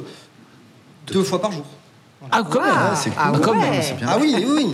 Mais Alors, on accepte le deux fois par Ah jour. ouais, je, veux, je veux bien être Ah ouais, non, mais, euh, parce que moi, je fais à manger. 10 heures de piano par Oui, jour. oui. Alors au lever, massage pour, pour se réveiller et, euh, et, en- et le soir pour se détendre. Oui, ça c'est convenu. Par contre, elle s'occupe de tout- toute l'intendance de la maison, c'est elle qui s'en occupe. Et ça fonctionne bien. C'est ça qui est On les fait ensemble. principal. Prends des mais, notes, euh, mais, euh, Patrick prend quelques notes, on sait jamais. Ça peut mais c'est servir. vraiment l'ancienne, quoi. C'est Légal, matin, biscuit, déjeuner. Et oui, Ça non, non, mais ça demande une petite formation de massage quand même. Ah non, mais je suis. Ouais, C'est enfin, après, il faut assurer quand même, Bon, c'est pas tout. de trois quarts d'heure, mais euh, voilà, histoire de Ah oui, se nous. remettre en route et de, de- sentir son corps. Mais, mais, euh, mais finalement. mais vraiment Tout à l'heure, Marion a dit un truc. Elle a dit euh, manger en pleine conscience. Et si vraiment euh, on arrête de faire mille trucs à la fois et que de temps en temps on prend la pleine conscience de ce qu'on fait, je peux t'assurer que quand tu as un Big Mac dans les mains et que tu le manges en pleine conscience, tu le finis pas. Ah, si. Oui, c'est ça. Non, non, non, non, non, non, non, si t'es en pleine conscience, François, alors François est très tu honnête. finis pas parce que c'est franchement dégueulasse. Parce que tu en fait, y a pas. C'est pas vrai. Non, mais Tu- si, Non, je suis pas d'accord avec ça. c'est- c'est du du rasier. La science du goût chez McDonald's fait qu'ils avaient trouvé les bonnes proportions. Le Big Mac est peut-être pas le bon exemple parce qu'il dégueule. Il y en a trop. La sauce est excellente. Spécialiste. On entend ça. le, le cheese, c'est le, c'est le parfait. Il est C'est le parfait. sandwich Il est parfait. Il est d'une simplicité. Et c'est le seul qui est un peu croustillant. Voilà. Et là, ce gros cornichon au milieu que tu cherches, au milieu de ta, de bouchée. Bon, bien sûr, François, François, bon. Non, mais François, c'est un ensemble. Oui, mais on ne croira jamais que c'est qu'une fois par an. hein. Parce que vu, on n'y croit pas. Vu comment Non, mais tu On n'y croit pas. Vu comment vous en parlez, on n'y t'as pas- croit T'as pas de profondeur là-dedans, tu vois ce que je veux dire? T'as un seul goût, c'est c'est mono. Euh, c'est- C'est un débat. Moi, je suis pas d'accord. Nous sommes multiples, hein, en fait. Alors, je ne parfois, on les d'accord. choses directes et rapides, un peu brutales, et puis parfois, on va c'est être plus direct et rapide et, pas tant que ça. Il y a toute une, il y a, il y a- il y a une question qui s'est posée, qui répond à un besoin. Euh, je ne mange pas McDonald's tous les jours, je mange une fois par an et encore. Et quand je le mange, c'est un moment que je savoure. Et encore. Parce que, ouais. Mais Quand tu vois la peau de la personne qui te vend le McDo, là, t'as un c'est gros pas doute. vrai, c'est pas vrai. Ben non, Il n'y a plus personne qui te vend le McDo. maintenant, Il y a Bah des si. bornes. Ils te les Ah, donnent, ils te te le le font servent. dans ton truc. Puis ça ne veut rien regarde, dire. Tu peux manger un McDonald's une fois dans l'année, fabriquer un, vitalis- un vitaliseur, faire un magazine 95 degrés et, pro- et proposer une alternative à l'alimentation. Ça, ça n'est pas antinomique. Ah oui, c'est ce Simplement intégrer le monde dans lequel on vit, c'est un peu le travail qu'a fait euh, le judaïsme avec le Talmud, c'est un peu ce que font toutes les vraies les religions qui tiennent dans le temps. C'est ce qui. Est-ce que, tout ça, finalement, c'est pas intégrer une notion de plaisir de temps en temps dans sa vie régulièrement Parce que manger en conscience, Oui, mais alors quand, c'est quand- bien. oui, mais quand on dit ça, ça veut dire que si tu manges vertueux, il n'y a pas de plaisir. Euh, Ah, au je pas contraire. dit ça. Je ne dis pas ça. Manger en conscience est une chose, mais est-ce que le plaisir et la conscience sont forcément toujours mêlés? Ah, il peut- euh, bien sûr, parce que euh, la conscience cherche le plaisir, le plaisir cherche la conscience quelque part, c'est ça va avec. Et quand tu manges vraiment euh, ce morceau de chocolat en pleine conscience, et c'est- j'ai appris à, à mon gendre à manger du chocolat, parce qu'il le croquait, je dis, laisse tomber. Tu prends le carré, tu mets ta langue, tu, la, tu tapes ton chocolat dans ton palais et, Et tu, tu le laisses fais fondre. fondre. Et là, tu kiffes grave. C'est trop bon comme ça. Est-ce que ce serait pas Je comme, pourrais pardon, essayer. euh. Oui, Alexandre. comme euh, le rapport qu'on a avec la musique pas, classique, en fait Alors, on- on n'a pas compris. Est-ce que ce serait pas. euh, euh, je fais un parallèle avec le, le rapport qu'on a avec la musique classique. On Mhm. n'écoute pas toute la journée des symphonies de Beethoven ou de Mozart.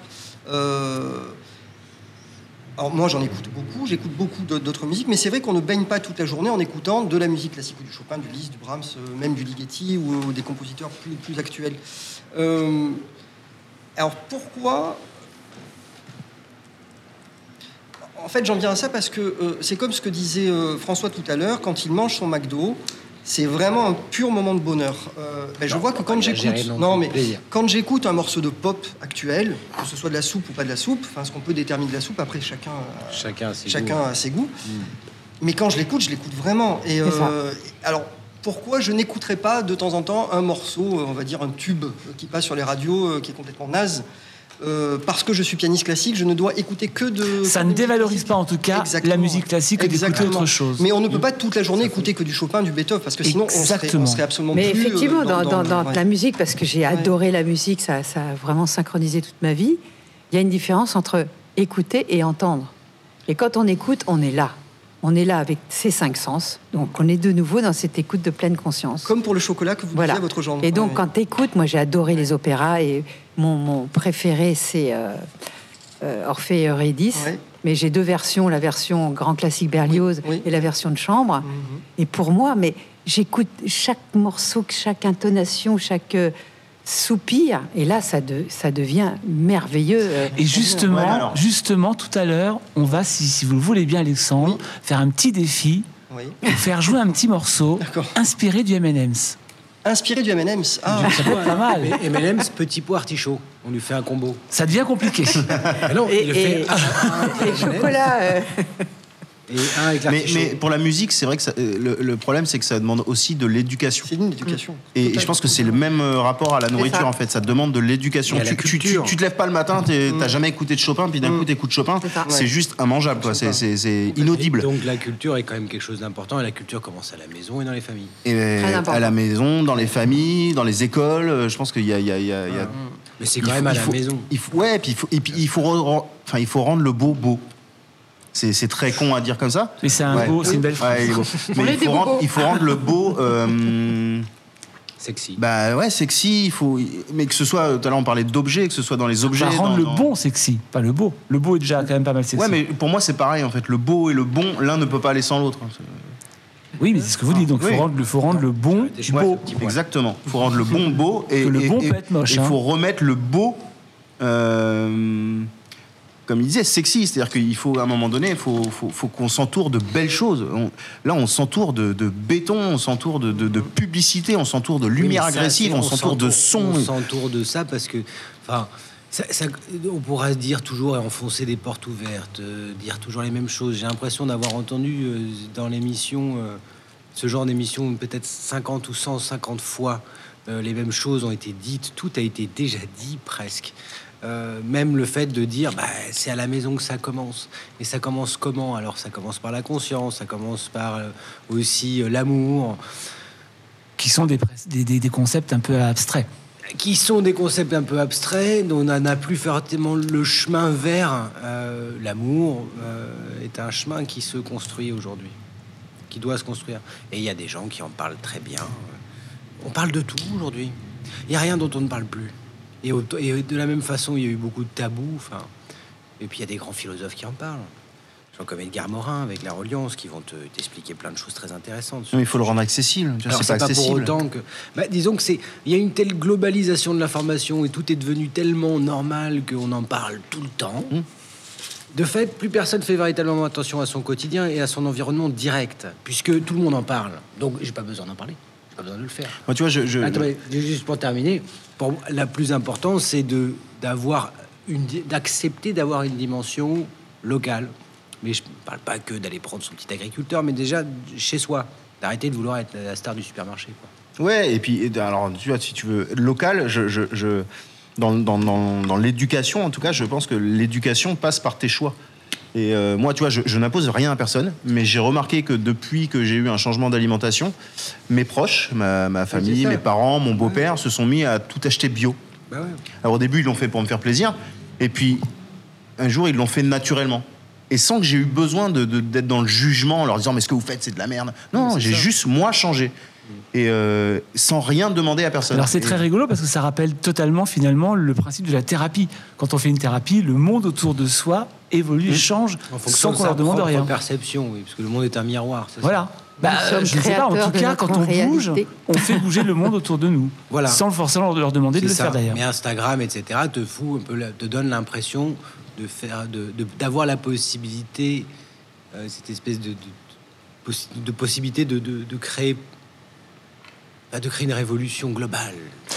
J'aimerais vous faire réagir, vous l'avez plus ou moins déjà un peu tous dit, mais juste à, à une notion, avant 2000, un bon produit, c'est un produit qui a du goût.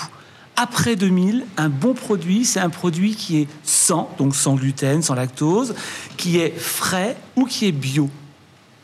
Hmm. Voilà une évolution de notre consommation. C'est vrai que moi, je me suis mise au sans gluten dans les années 2000. Donc, euh, pourquoi? Parce que parce qu'on a commencé à avoir une connaissance qu'on n'avait pas avant. Parce que les, les- maladies auto-immunes et les maladies en général ont explosé quand même depuis cette euh, dégradation de l'alimentation.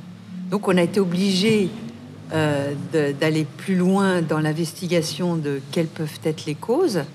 Et cette histoire de gluten, peut-être que j'en suis une des responsables, puisque j'en ai beaucoup parlé, j'ai écrit des bouquins là-dessus. Seignalet, le- un médecin rhumatologue, a été aussi un des premiers à en parler. Ça venait des États-Unis d'ailleurs.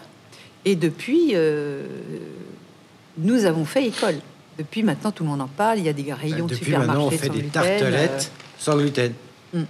Ce qui est l'aberration la plus totale. il y a même des petits gluten. lupins, très bons d'ailleurs. L'aberration du sans gluten, c'est de reproduire une alimentation qui te fait du mal, mais sans gluten. Tu parles des, des steaks de soja. Ah ouais. Ah, il y a les steaks de soja, par Ah ouais, ça c'est exceptionnel. tu vois, pour le coup, pour être passé La au régime végétarien, de soja. C'est tu, tu, tu- alors c'est vraiment un concept que je ne comprends pas. C'est pourquoi redonner la forme Ce qu'on et le appelle goût les de la viande à un légume. Je comprends des pas. végétaliens qui ont fait une fromagerie qui s'appelait le fromage. Le Ouais, non, fromage, je, je comprends pas. Et, une À boucherie. Paris, aussi. il y a la boucherie végétarienne. La boucherie végétarienne. Mais ça veut dire qu'on reste dans un processus euh, d'alimentation carnée. C'est ridicule. Si tu peux pas manger de mange pas de gâteau. Cuisse de maïs.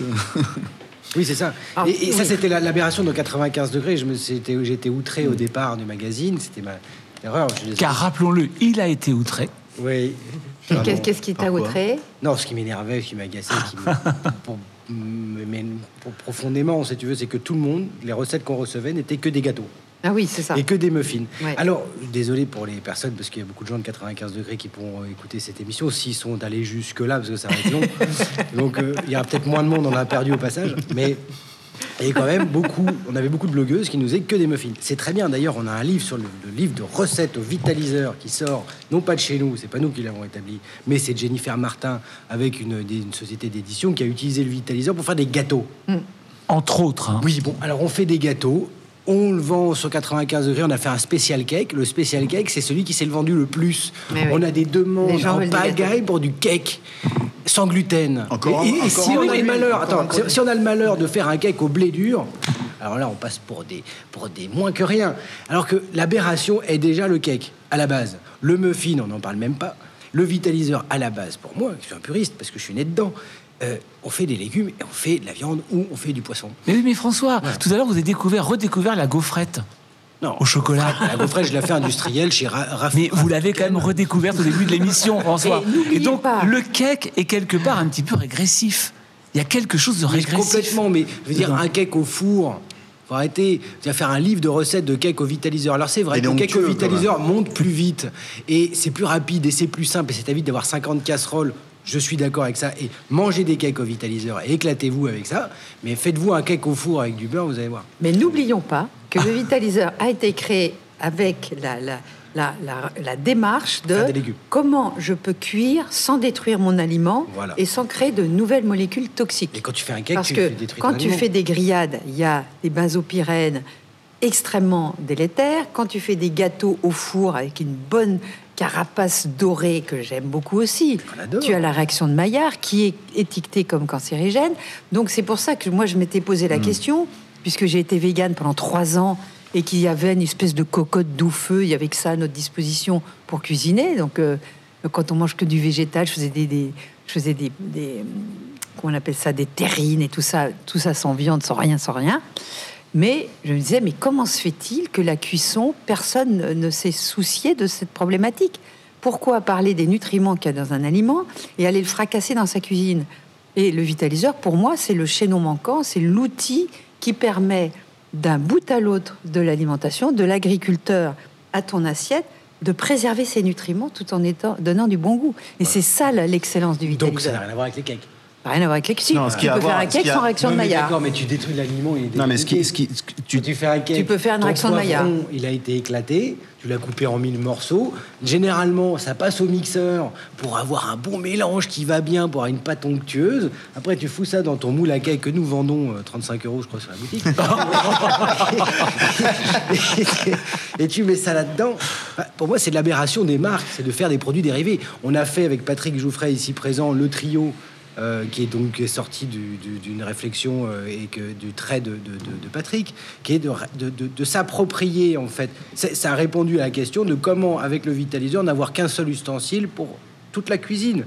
Et dans, le, dans, le, dans les trios, on fait du riz, on fait ces choses-là, c'est bien ça. Mais même les sauces, on pourrait Même des non, sauces. d'ailleurs Des- Oui, oui, même des- des- Alors en même, en même temps, en, même temps, nous sortons un peu du sujet, Ah bah, à moins que nous parlions de 40 ans de cake, 1980-2020. Ah ouais Comment le cake a évolué? Ça, ça pourrait être Ça intéressant. pourrait être très intéressant. Dans le prochain magazine, l'année prochaine, Par exemple. on va en vendre beaucoup. D'ici la fin de l'année, une petite surprise autour des cakes. Mm. Euh, Patrick Jouffret, Oui. la cuisine. Alors, je sais que c'est pas forcément votre spécialité. La cuisine, je parle de la pièce de la une maison. Euh, oui, non, mais là, je parle de la pièce de la maison. La cuisine, entre 80 et 2020, est devenue un- une pièce presque essentielle de la maison. D'abord, on l'ouvre Hmm. sur la maison. C'est marrant parce que Marion a commencé justement là-dessus en disant euh, l'inverse d'une certaine façon. Oui, Ah, maintenant c'est des, La- placards. oui. La, la cuisine était la pièce essentielle dans la maison. où On se retrouvait. Moi, je me souviens des repas d'enfance en. Ouais, ça devait être dans les années 70 à peu près. Donc, la cuisine, c'est dans le verre d'eau, un peu en Lorraine, euh, avec la table centrale. Et puis, En c'est ma mère qui cuisinait, quoi, en formica, voilà. Euh, et aujourd'hui, euh, ouais, moi, je crois qu'il y a quand même un parallèle avec. euh, c'est une histoire de culture. Euh, dans les années 80, j'ai une culture méditerranéenne. Donc l'huile d'olive, c'était euh, la bouée de survie, quoi. Tu vois, ma grand-mère, elle faisait de l'huile d'olive à la soupe. Tu vois, c'est une grosse dose d'huile d'olive et puis un petit peu du reste. Mais elle avait raison. hein. Elle a vécu jusqu'à 104 ans quand même. Elle avait raison. Mal. Euh, et ben, l'huile d'olive, c'était introuvable en Lorraine dans les années 80, 70, Ouais, c'est 80. Aujourd'hui, Aujourd'hui, tu trouves ça partout.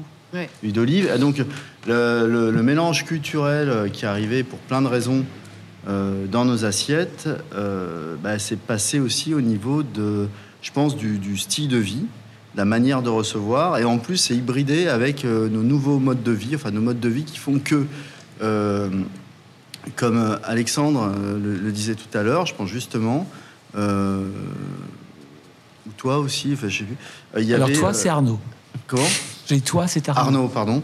Euh, si on si on est on n'a plus quelqu'un à la maison qui prépare à manger pour que le soir on mange son son plat, euh, voilà, on va cuisiner avec les amis. Quand tu reçois les amis, ben venez, euh, allez, on boit un verre ensemble et puis on cuisine ensemble. Mm. Euh, Je me souviens vaguement du du stress, c'est oh là ils vont arriver, on n'est pas prêt. Là c'est plus du tout le cas. C'est venez, on commence à cuisiner. Comment on appelait ce meuble où tu gardais les légumes, etc. La Marie- la Marie-Louise, non. La, Mar- la Marie-Louise, c'est sûr. Euh, La Martinette, non. là, Marc. Tu sais, c'est des grands meubles, donc là, on mettait, euh, on avait, on avait pensé, on avait voulu en faire un à un moment donné. Ouais. Et même, on, on mettait nos légumes, on, on- on créait les fermentations. on- Oui. Tu vois, il y, a- il y a des meubles qui définissent nos, nos, nos, nos, nos- nos mo- nos habitudes alimentaires. Et donc, ont disparu du coup. Il y en a- vachement qui ont disparu. Ah, les, cuisines les- toutes les cuisines modernes ont deux tiroirs, grandeur euh, de- qui font la taille de la cuisine, la poubelle, très important parce que le gaspillage alimentaire, c'est un gros gros sujet quand même depuis 10 ans. Qu'on aurait pu aborder. On a, on- un gros gros gros sujet. Et donc la poubelle qui coulisse, les deux grands tiroirs, c'est fini. Hein. T'as rien d'autre. Bon, alors il y a le pardon. Juste pour, pour répondre à, à- à ta question, je pense que le, le- le truc, c'est que nos cuisines aujourd'hui euh, sont pensées pour stocker du matériel, mais absolument pas pour euh, ranger, présenter les légumes. Mais non, parce qu'aujourd'hui, on les met au frigo, ce qui est une aberration monumentale. hein. Par, Oui, contre, temps, par, euh, contre, par contre, ce qui va à l'encontre de, ce- de que vous dites. Patrick, c'est qu'elles sont aussi pensées pour recevoir ses amis, communiquer en famille. On vit dans la cuisine aujourd'hui, ce qui n'était pas forcément le cas. Oui, mais la, la- la cuisine ouverte, c'est le chef japonais qui cuisine en face de toi. Enfin, c'est c'est- c'est ça qui arrive directement. Et c'est extrêmement séduisant. Là encore, un concept. Concept visuel, encore une fois. Cuisine américaine d'ailleurs. C'est c'est le visuel qui change tout. Euh, tout à l'heure, on parlait des, des objets euh, aliments. Et finalement, on voit que c'est- c'est relié hein, par le visuel. Tous les, euh, tous les aliments dont on a parlé, qui ont éveillé chez nous des désirs, des frustrations, des souvenirs forts, sont des composites. C'est-à-dire qu'en une seule forme unifiée, tu as plusieurs aliments. Quand tu cuisines au vitaliseur des pommes de terre, des carottes, tu n'as pas un composite, tu as des aliments bien séparés. Quand tu fais un plat, donc le cake est un composite. Il a cette, cette euh, qualité de réunir les aliments en un seul, en une seule forme. D'où son succès. Et c'est vrai qu'avant, euh, la cuisine, la, la- la- la femme cuisinait dans la cuisine, elle était un petit peu reclus quand il n'y avait pas tout le monde autour. Alors qu'aujourd'hui, maintenant, c'est des îlots où, où, euh, on est dans le salon. J'adorerais la cuisine recluse. J'adore le côté. j'ai- une maison dans laquelle bah, la cuisine n'est pas du tout recluse. Mais c'est vrai que je trouve que la- une belle cuisine avec une table à l'intérieur, c'est une table dans la cuisine pour écosser, pour les choses comme ça, ça beau. Ça C'est- beau. Mais bon. C'est les enfants, en fait, quand on regardait nos grands-mères faire les- la pâte à tarte ou les- les- la pâte maison, euh, les pâtes maison, tout ça. En fait, adultes, non, ça, ça nous intéressait moins. Mais quand on, était enfant, on était fascinés de voir les grands-mères qui étaient là et qui préparaient la, la- la tarte pour le 4 heures. Et, euh, Mm. et c'est vrai que ça s'est un peu perdu. Mais les Ouais. cuisines, on avait réfléchi avec Patrick à un moment donné, on réfléchissait à la, on a réfléchi à la cuisine. Pourquoi? Parce que toute marque, à un moment donné, a une forme de, de, il y, a un- il y a un aspect vicieux qui s'opère parce que tu veux, as peur de, de disparaître. Alors quand tu as peur de disparaître, tu mets en place des stratagèmes pour devenir euh, incontournable finalement. Donc il y a une forme de mégalomanie qui s'opère, qu'on voit chez toutes les marques arriver. Et au départ, un- on sait un élan nécessaire, je pense, à tout le monde pour subsister, peut-être donc la peur de mourir, la peur de disparaître. Donc on avait pensé à une cuisine finalement qui tournait autour du vitaliseur. Hein. Euh, au centre, il y avait la cuisson à la vapeur douce, et puis on allait créer carrément une méthode de, une nouvelle méthode de cuisine. Donc on avait moins de vaisselle, euh, on avait des aliments qui étaient presque prêts, préparés. Donc là, on est déjà dans la cuisine du futur, finalement. Mais en fait, on était dans une cuisine qui voulait intégrer les problématiques. Tout part d'une bonne intention, encore une fois. Tu vois. On voulait euh, la, problématique du gaspillage alimentaire, qui est colossal. Les chiffres, quand on cite les chiffres, c'est dramatique. La première fois où je suis tombé sur ces chiffres-là, et c'était il y a presque dix ans, euh, c'est à vomir. Il y a des y a trop de zéros. Tu peux plus suivre en une journée. hein. Donc euh, bon, c'est dramatique. Ça, c'est un vrai phénomène. Donc il y avait cette problématique-là, la problématique de l'eau aussi, recyclage des eaux, c'est très important aussi. Euh, la problématique des aliments que, l'on nous donne à consommer, c'est-à-dire comment, si je veux inciter quelqu'un à prendre de bons des légumes ou d'avoir une alimentation qui est bonne pour lui, ben, il faut lui proposer un outil qui incite à ça. Comme Qui donne l'iPhone, envie. euh, qui donne envie. Donc, euh, c'était d'avoir ce petit meuble dans lequel tu faisais tes fermentations, tu faisais travail des et choses tout là. ça aussi. Voilà. Et donc, c'était tra- travailler une cuisine qui avait cette, euh, cette, euh, cette démarche-là. Bon, on l'a peut-être pas abdiqué, je sais pas, peut-être que ça reviendra, sans forcément tourner qu'autour du vitaliseur. C'est simplement ça que je remets en question. Mais il y avait un vrai. Et les questions qui étaient posées par Patrick, parce que comme Patrick est designer et, et industriel et produit et, et- et se pose la question des marques, c'était très intéressant parce que il y a la culture qui rentre là-dedans. Et donc, tu t'aperçois que, que le- à quel point la- la- la- la- la- on n'a pas la même culture déjà, d'un- pays à l'autre, d'une région. à D'une l'autre. région à l'autre. À l'autre. Chez moi, dans, dans ma, je parlais un tout petit peu de moi là, dans, dans ma démarche de design, depuis le début, inconsciemment, je déteste les capotages. Tu vois, tout ce qui est capotage, c'est un truc qui Ça veut dire quoi, m'insupporte. capotage quoi, les Bah, Par exemple, c'est toutes les pièces en plastique ou en métal qui viennent masquer des choses sur un objet. Donc, euh, il y a des beaux capotages, mais la plupart du temps, c'est raté. Par exemple, sur, euh, sur des vélos, tu as des pièces en plastique, c'est les premières qui vont casser, puis après, ton produit va être imparfait parce qu'il n'a pas été pensé de l'intérieur vers l'extérieur. Alors, euh, j'adore par contre quand on voit le moteur, quand on voit ce qui se passe, quand il n'y a rien qui est caché. Ce qui est le cas dans le vitaliseur. En fait, tout est pensé pour être visible. Il n'y a, pas une pièce qui vient masquer une autre qui est pas belle avec une vilaine vis, tu vois. Et donc, euh, quand tu regardes les cuisines, sont des capotages, les trois quarts du temps, mais très très beaux capotages. hein. Tu parlais de cuisine très haut de gamme tout à l'heure, c'est extrêmement bien fait pour masquer en fait. Quand tu regardes les cuisines japonaises, euh, c'est tout l'inverse. C'est-à-dire que tu vois tous les ustensiles. Chaque ustensile est beau dans sa simplicité. J'ai une casserole, une casserole toute simple, avec un manche en bois par exemple. On peut imaginer. Donc, va être exposé à l'extérieur. Oui, mais parce que c'est des cuisines où tu vis, c'est des cuisines où tu manges, où tu cuisines vraiment, où tu vis. Et ces cuisines-là qu'on nous vend, qui sont l'intégration, sont des cuisines de la mort en fait. C'est-à-dire tu ne vis pas. C'est comme la pièce à vivre, c'est comme s'il y avait des pièces à mourir. Tu vois, Mais ce qui était le cas des cuisines à l'ancienne d'ailleurs? Oui, Tout voilà. est à l'extérieur. Tu, tu es là parce que tu, tu es, un- tu, tu es vraiment quelqu'un qui sait, tu sais cuisiner, même euh, si- simplement, tu sais faire une omelette, tu sais faire un... Voilà. Et le vitaliseur, c'est ça. Tu apprends à faire cuire une patate, tu apprends à faire cuire la viande même dedans. Et cet apprentissage-là, bah, ça te donne un petit peu de, Ah, c'est le de frigo raison qui a d'être. tout niqué, hein, clairement.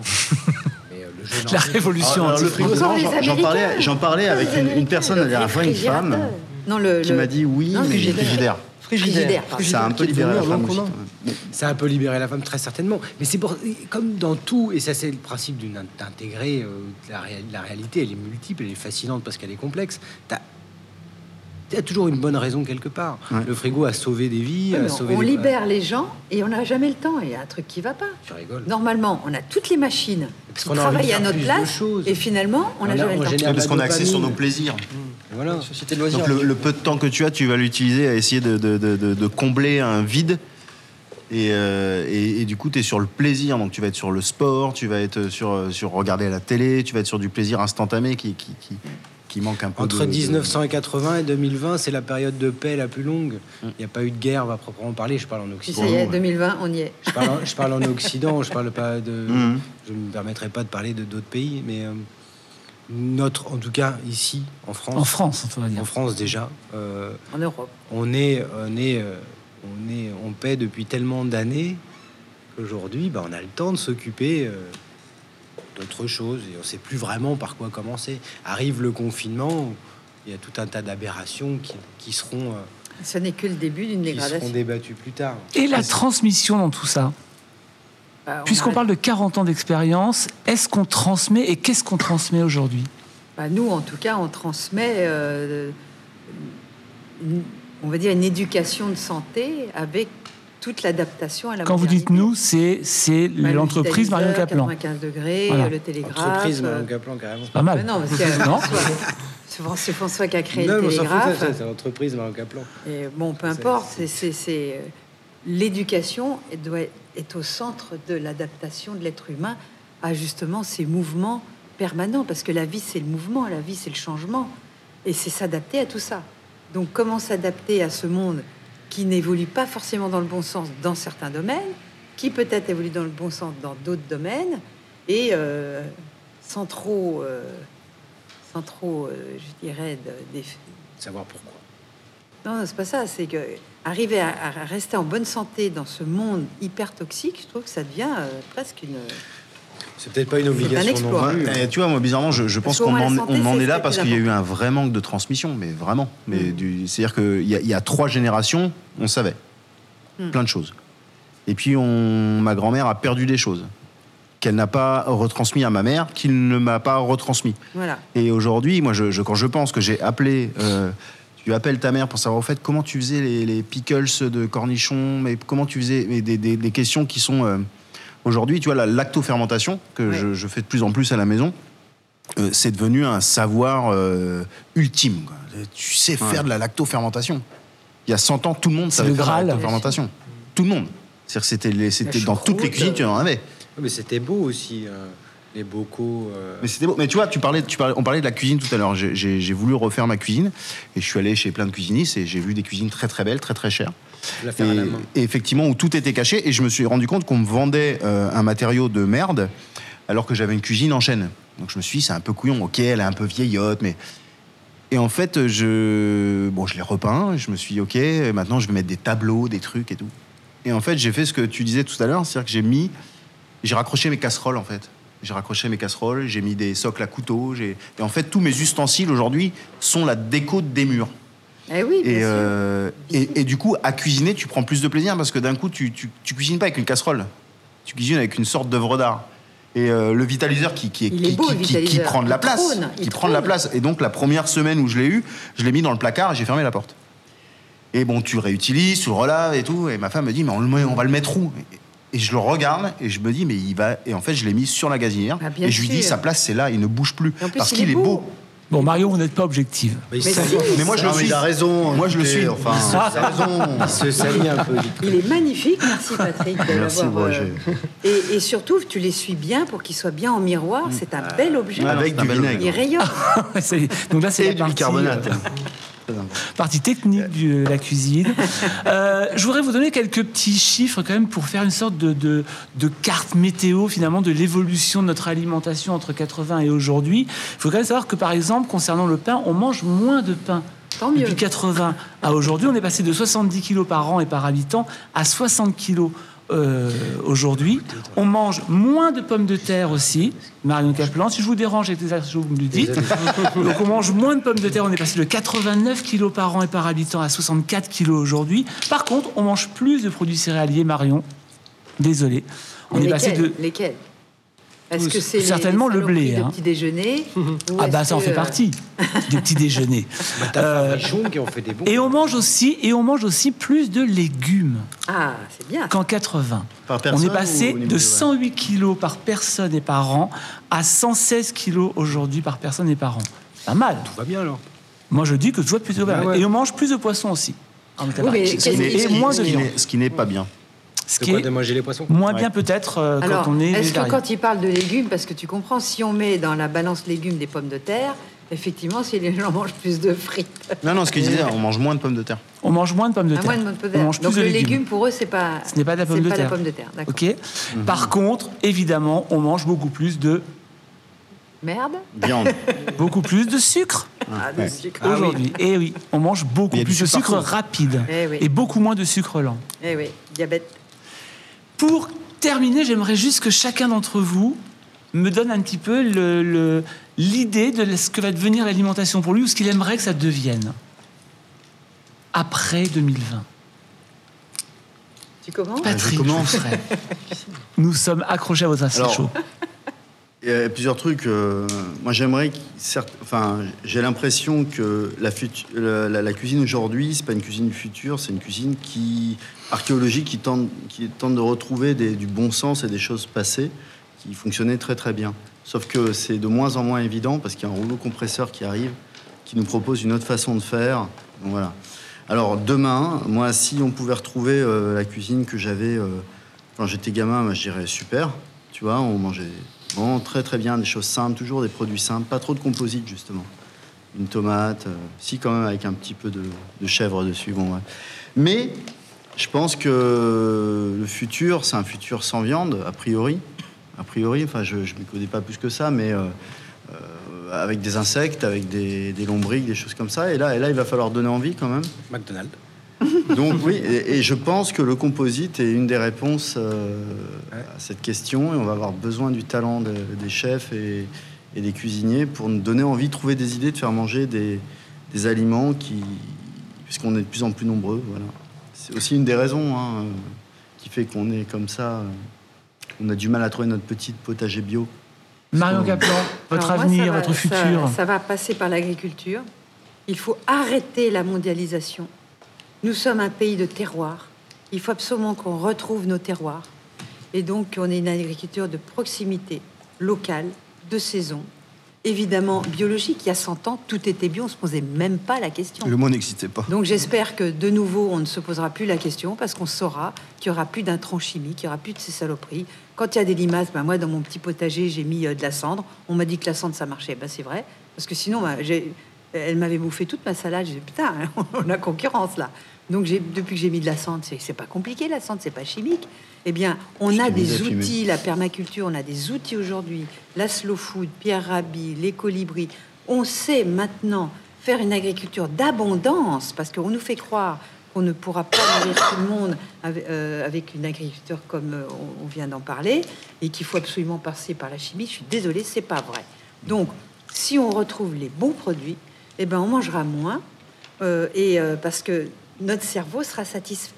Parce que si vous avez les bons nutriments, vous n'êtes pas poussé à manger plus. Moi, je me souviens d'une anecdote. Le soja démarrait et on nous avait fait une expérience de manger des produits euh, à base de soja euh, qui, qui étaient des ersatz de crabes, de machin, de trucs. Et j'avais eu la désagréable impression de, de une heure après d'avoir eu la sensation de ne pas manger et j'avais envie de manger. C'est comme si mon, cerveau, mon métabolisme me disait T'as pas eu les nutriments qu'il te faut, va manger parce qu'il te faut euh, autre chose pour que tu sois nourri. Donc, faut revenir finalement à l'ancien et euh, arrêter cette agriculture industrielle. Euh, les élevages doivent revenir à la campagne et aux herbages. C'est fini les les, élevages industriels.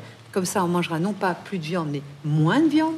Si on devient flexitarien, on mange moins de produits carnés, eh bien déjà, on, on sera dans un monde bien meilleur. Plus de petits producteurs peuvent nourrir la planète entière. Ah oui. Et si, si tout le monde se met à du local, sauf qu'on on a voulu spécialiser les pays. Il y a des pays comme au Brésil où ils déforestent complètement pour faire du soja, pour nourrir les bestiaux, mais ça va pas. Les vaches, ça mange de l'herbe, ça mange pas du soja, du, ma- du maïs, ça mange de l'herbe. Sauf que, toujours modèle américain, plan Marshall, ils ont compris que les vaches, quand elles devaient aller d'un pré à un autre, ben, elles maigrissaient, donc c'était moins rentable. Donc il fallait mettre des étables pour que l'hiver, elles perdent moins de calories. Et il fallait mettre les champs autour avec des trucs qui les engraissaient, soja, maïs, etc. Ce modèle-là n'est pas adapté à nos petits pays. Donc euh, chaque pays peut nourrir ses populations, que ce soit les pays euh, asiatiques, américains, européens, etc., avec une diversité de légumes, de céréales, etc. François Voilà. Léon, la nourriture demain, selon votre Est-ce paradigme. que ça va être parce que on- sans rentrer dans un truc. Non, euh, selon votre paradigme à vous, euh, vous aimeriez faut tout changer, tout ça. Euh, mais je sais rien. J'aurais dû m'en douter. Non, mais euh, tu, tu sais pas, ça, ça peut prendre. Il peut y avoir plein de, plein de possibles. Ça va pas tellement évoluer. Il n'y a pas y avoir de grands drames. La micronutrition est déjà rentrée dans les supermarchés. Elle va se développer de plus en plus, plus les médecins viendront la, la plébisciter, plus il y aura de problèmes directs. Quand on a tous peur de mourir, donc il faudra des solutions directes et rapides. Donc on aura des, des syst- des systèmes de microalimentation encore plus forts pour combler les manques que l'on a. Donc on est comme dans, on est comme dans un, on est dans une façon de faire qui est, euh, on est dans les conséquences et dans la réaction. Là, donc euh, il y aura toujours des gens qui mangeront mieux que les autres et les inégalités vont être de plus en plus fortes. Ça Mm. c'est clair. Ça, c'est clair. Donc, euh, on peut parler des modèles euh, économiques euh, dont dépendent les modèles de nutrition et d'alimentation. Tout part de là, le, le- le- la plus grande. enfin, tout part de l'argent. Et donc, tant qu'on n'aura pas intégré dans les modèles financiers autre chose que des valeurs risques qui sont indexées sur des taux de retour sur investissement liés à telle et telle euh, productivité, euh, etc. Le jour où les valeurs de bien-être seront bien-être, pas au sens euh, new age du terme, mais vraiment bien-être, espace, etc.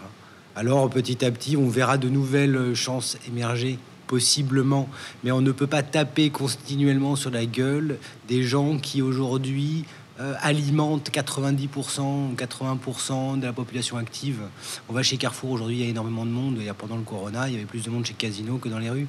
Donc euh, euh, Bah, ce qui là, était un peu pour- logique, c'est le seul endroit où on pouvait bah sortir. oui, mais parce qu'on a besoin de ça, donc il faut être conscient aussi de cette réalité-là. Donc Casino, Carrefour, toutes ces grandes marques ont aussi la responsabilité. Maintenant, de cette responsabilité-là, qu'est-ce qu'ils en feront? C'est à eux de le voir. Ce profit, la façon dont ils vont le, le- le redistribuer, c'est à eux de le déterminer. Plus il y aura de personnes capables, conscientes et qui intégreront véritablement cette problématique euh, humaine, euh, et qui seront éduqués pour, ça se fera en quelques générations, alors c'est par ces gens-là que les choses changeront.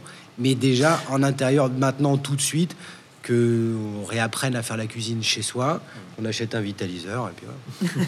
Nous savons le pouvoir finalement. Le consommateur a le pouvoir. Nous Oui, avons le tous, pouvoir. On a tous bien toujours eu le pouvoir. Alexandre Égiquian, vous, votre idéal euh, demain J'aimerais revenir à la simplicité, en fait. Euh, la simplicité des. euh, alors, c'est- un peu réducteur ce que je vais dire, mais. euh,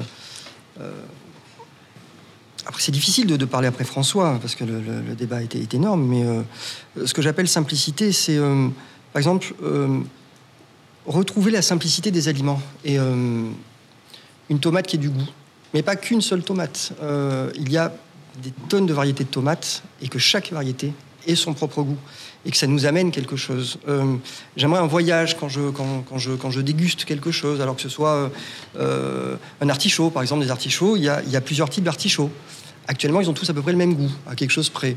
C'est comme si on fait une étude de style pour la musique. Euh, Bach est différent de Chopin, qui est différent de Brahms et qui est différent de, de, de Beethoven. Actuellement, on joue Bach comme on joue Chopin, et on joue Chopin comme on joue Brahms.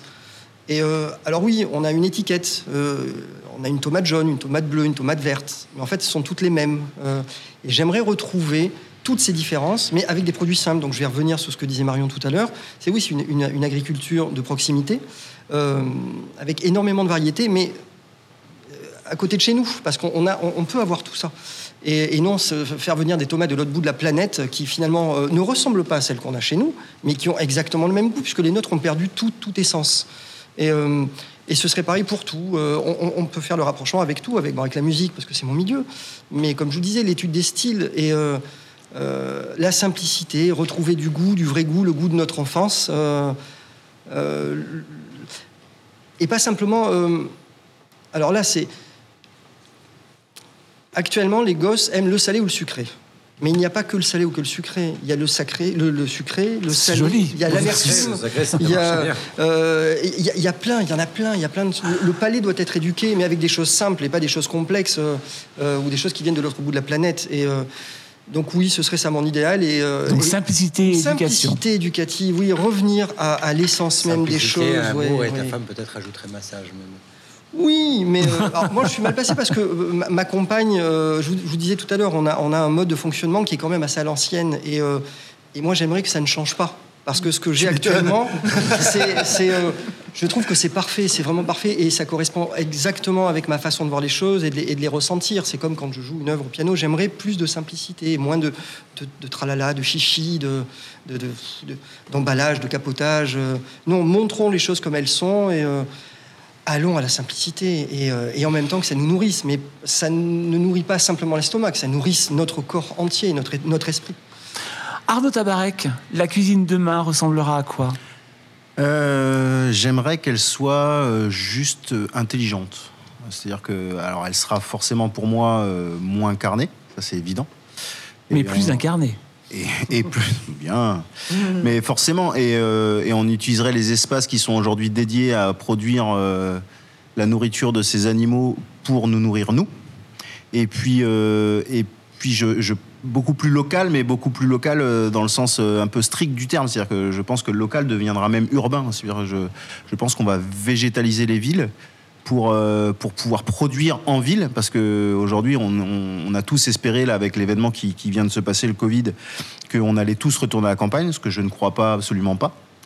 Euh, déjà parce qu'il n'y a pas assez de place, on va être très clair, parce que ça demande des contraintes de, transport qui ne sont pas non plus très viables pour l'écologie mais je pense qu'il va falloir euh, ramener euh, des espaces euh, de, de, production beaucoup plus petits. Donc la permaculture permet de produire plein d'espaces parce que la permaculture on produit dans, dans plusieurs dimensions.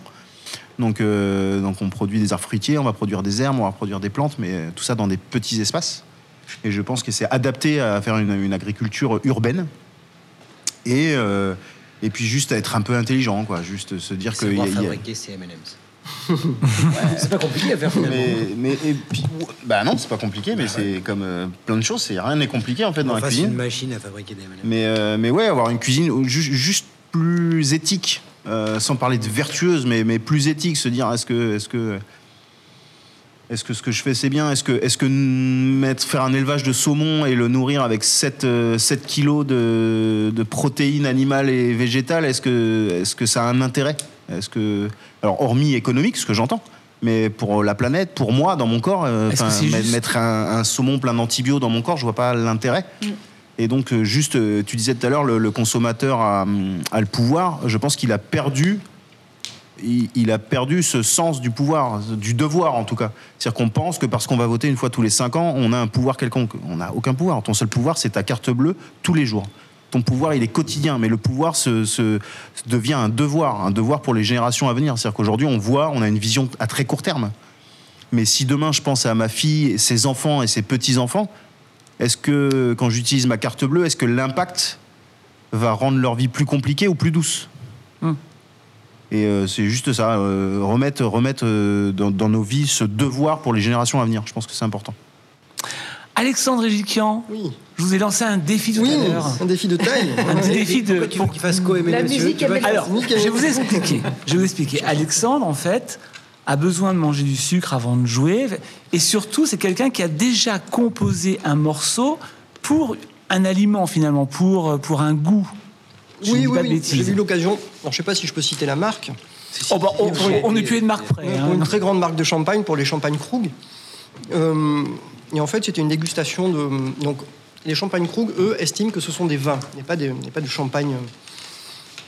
Et que ça doit se déguster dans un, verre à vin, et avec tout ce qui va en rapport avec la dé- dégustation du vin. Et euh, Olivier Krug m'avait demandé, lors d'une dégustation, c'était, euh, je sais plus, il n'y a- pas très longtemps, dans un cadre sublime, c'était dans les opus de Saint-Ouen. Donc c'était euh, c'était absolument dément, parce que une table dressée, mais c'était tout était sublime, tout était magnifique. C'était l'excellence. C'était euh, et euh, donc je devais déguster trois, trois grandes cuvées de champagne et euh, et par le biais de mon instrument.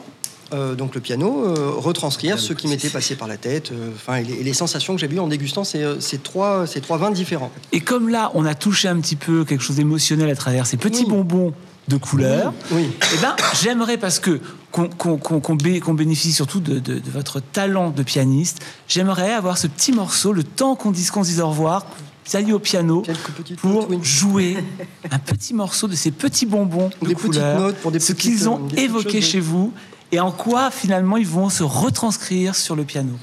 Euh, avec plaisir, avec grand plaisir. Je, je, je m'y attelle? Eh ben, allez-y. Je vous laisse déguster des M&M's. A- ouais, Le temps que Alexandre aille au piano, ben, je voudrais vous remercier vraiment beaucoup tous. Vous avez été passionnants, euh, tous très forts et très intéressants. Merci Patrick Jouffret Merci. d'être venu. Merci Marion Caplan d'être venu. Merci François Veillon. Merci Arnaud Tabarek. On rappelle que ce- cette émission a été basée sur un numéro de 95 degrés qui sort là et qui va traiter de cette alimentation entre 80 et 2020, comment elle a changé, mais toujours à la vapeur et toujours saine. Merci beaucoup Maxime pour la réalisation de cette émission. Merci Laetitia de m'avoir aidé à la monter. Et puis on se retrouve bah, très vite, nous en tout cas. On écoute Alexandre? Allez, on l'écoute.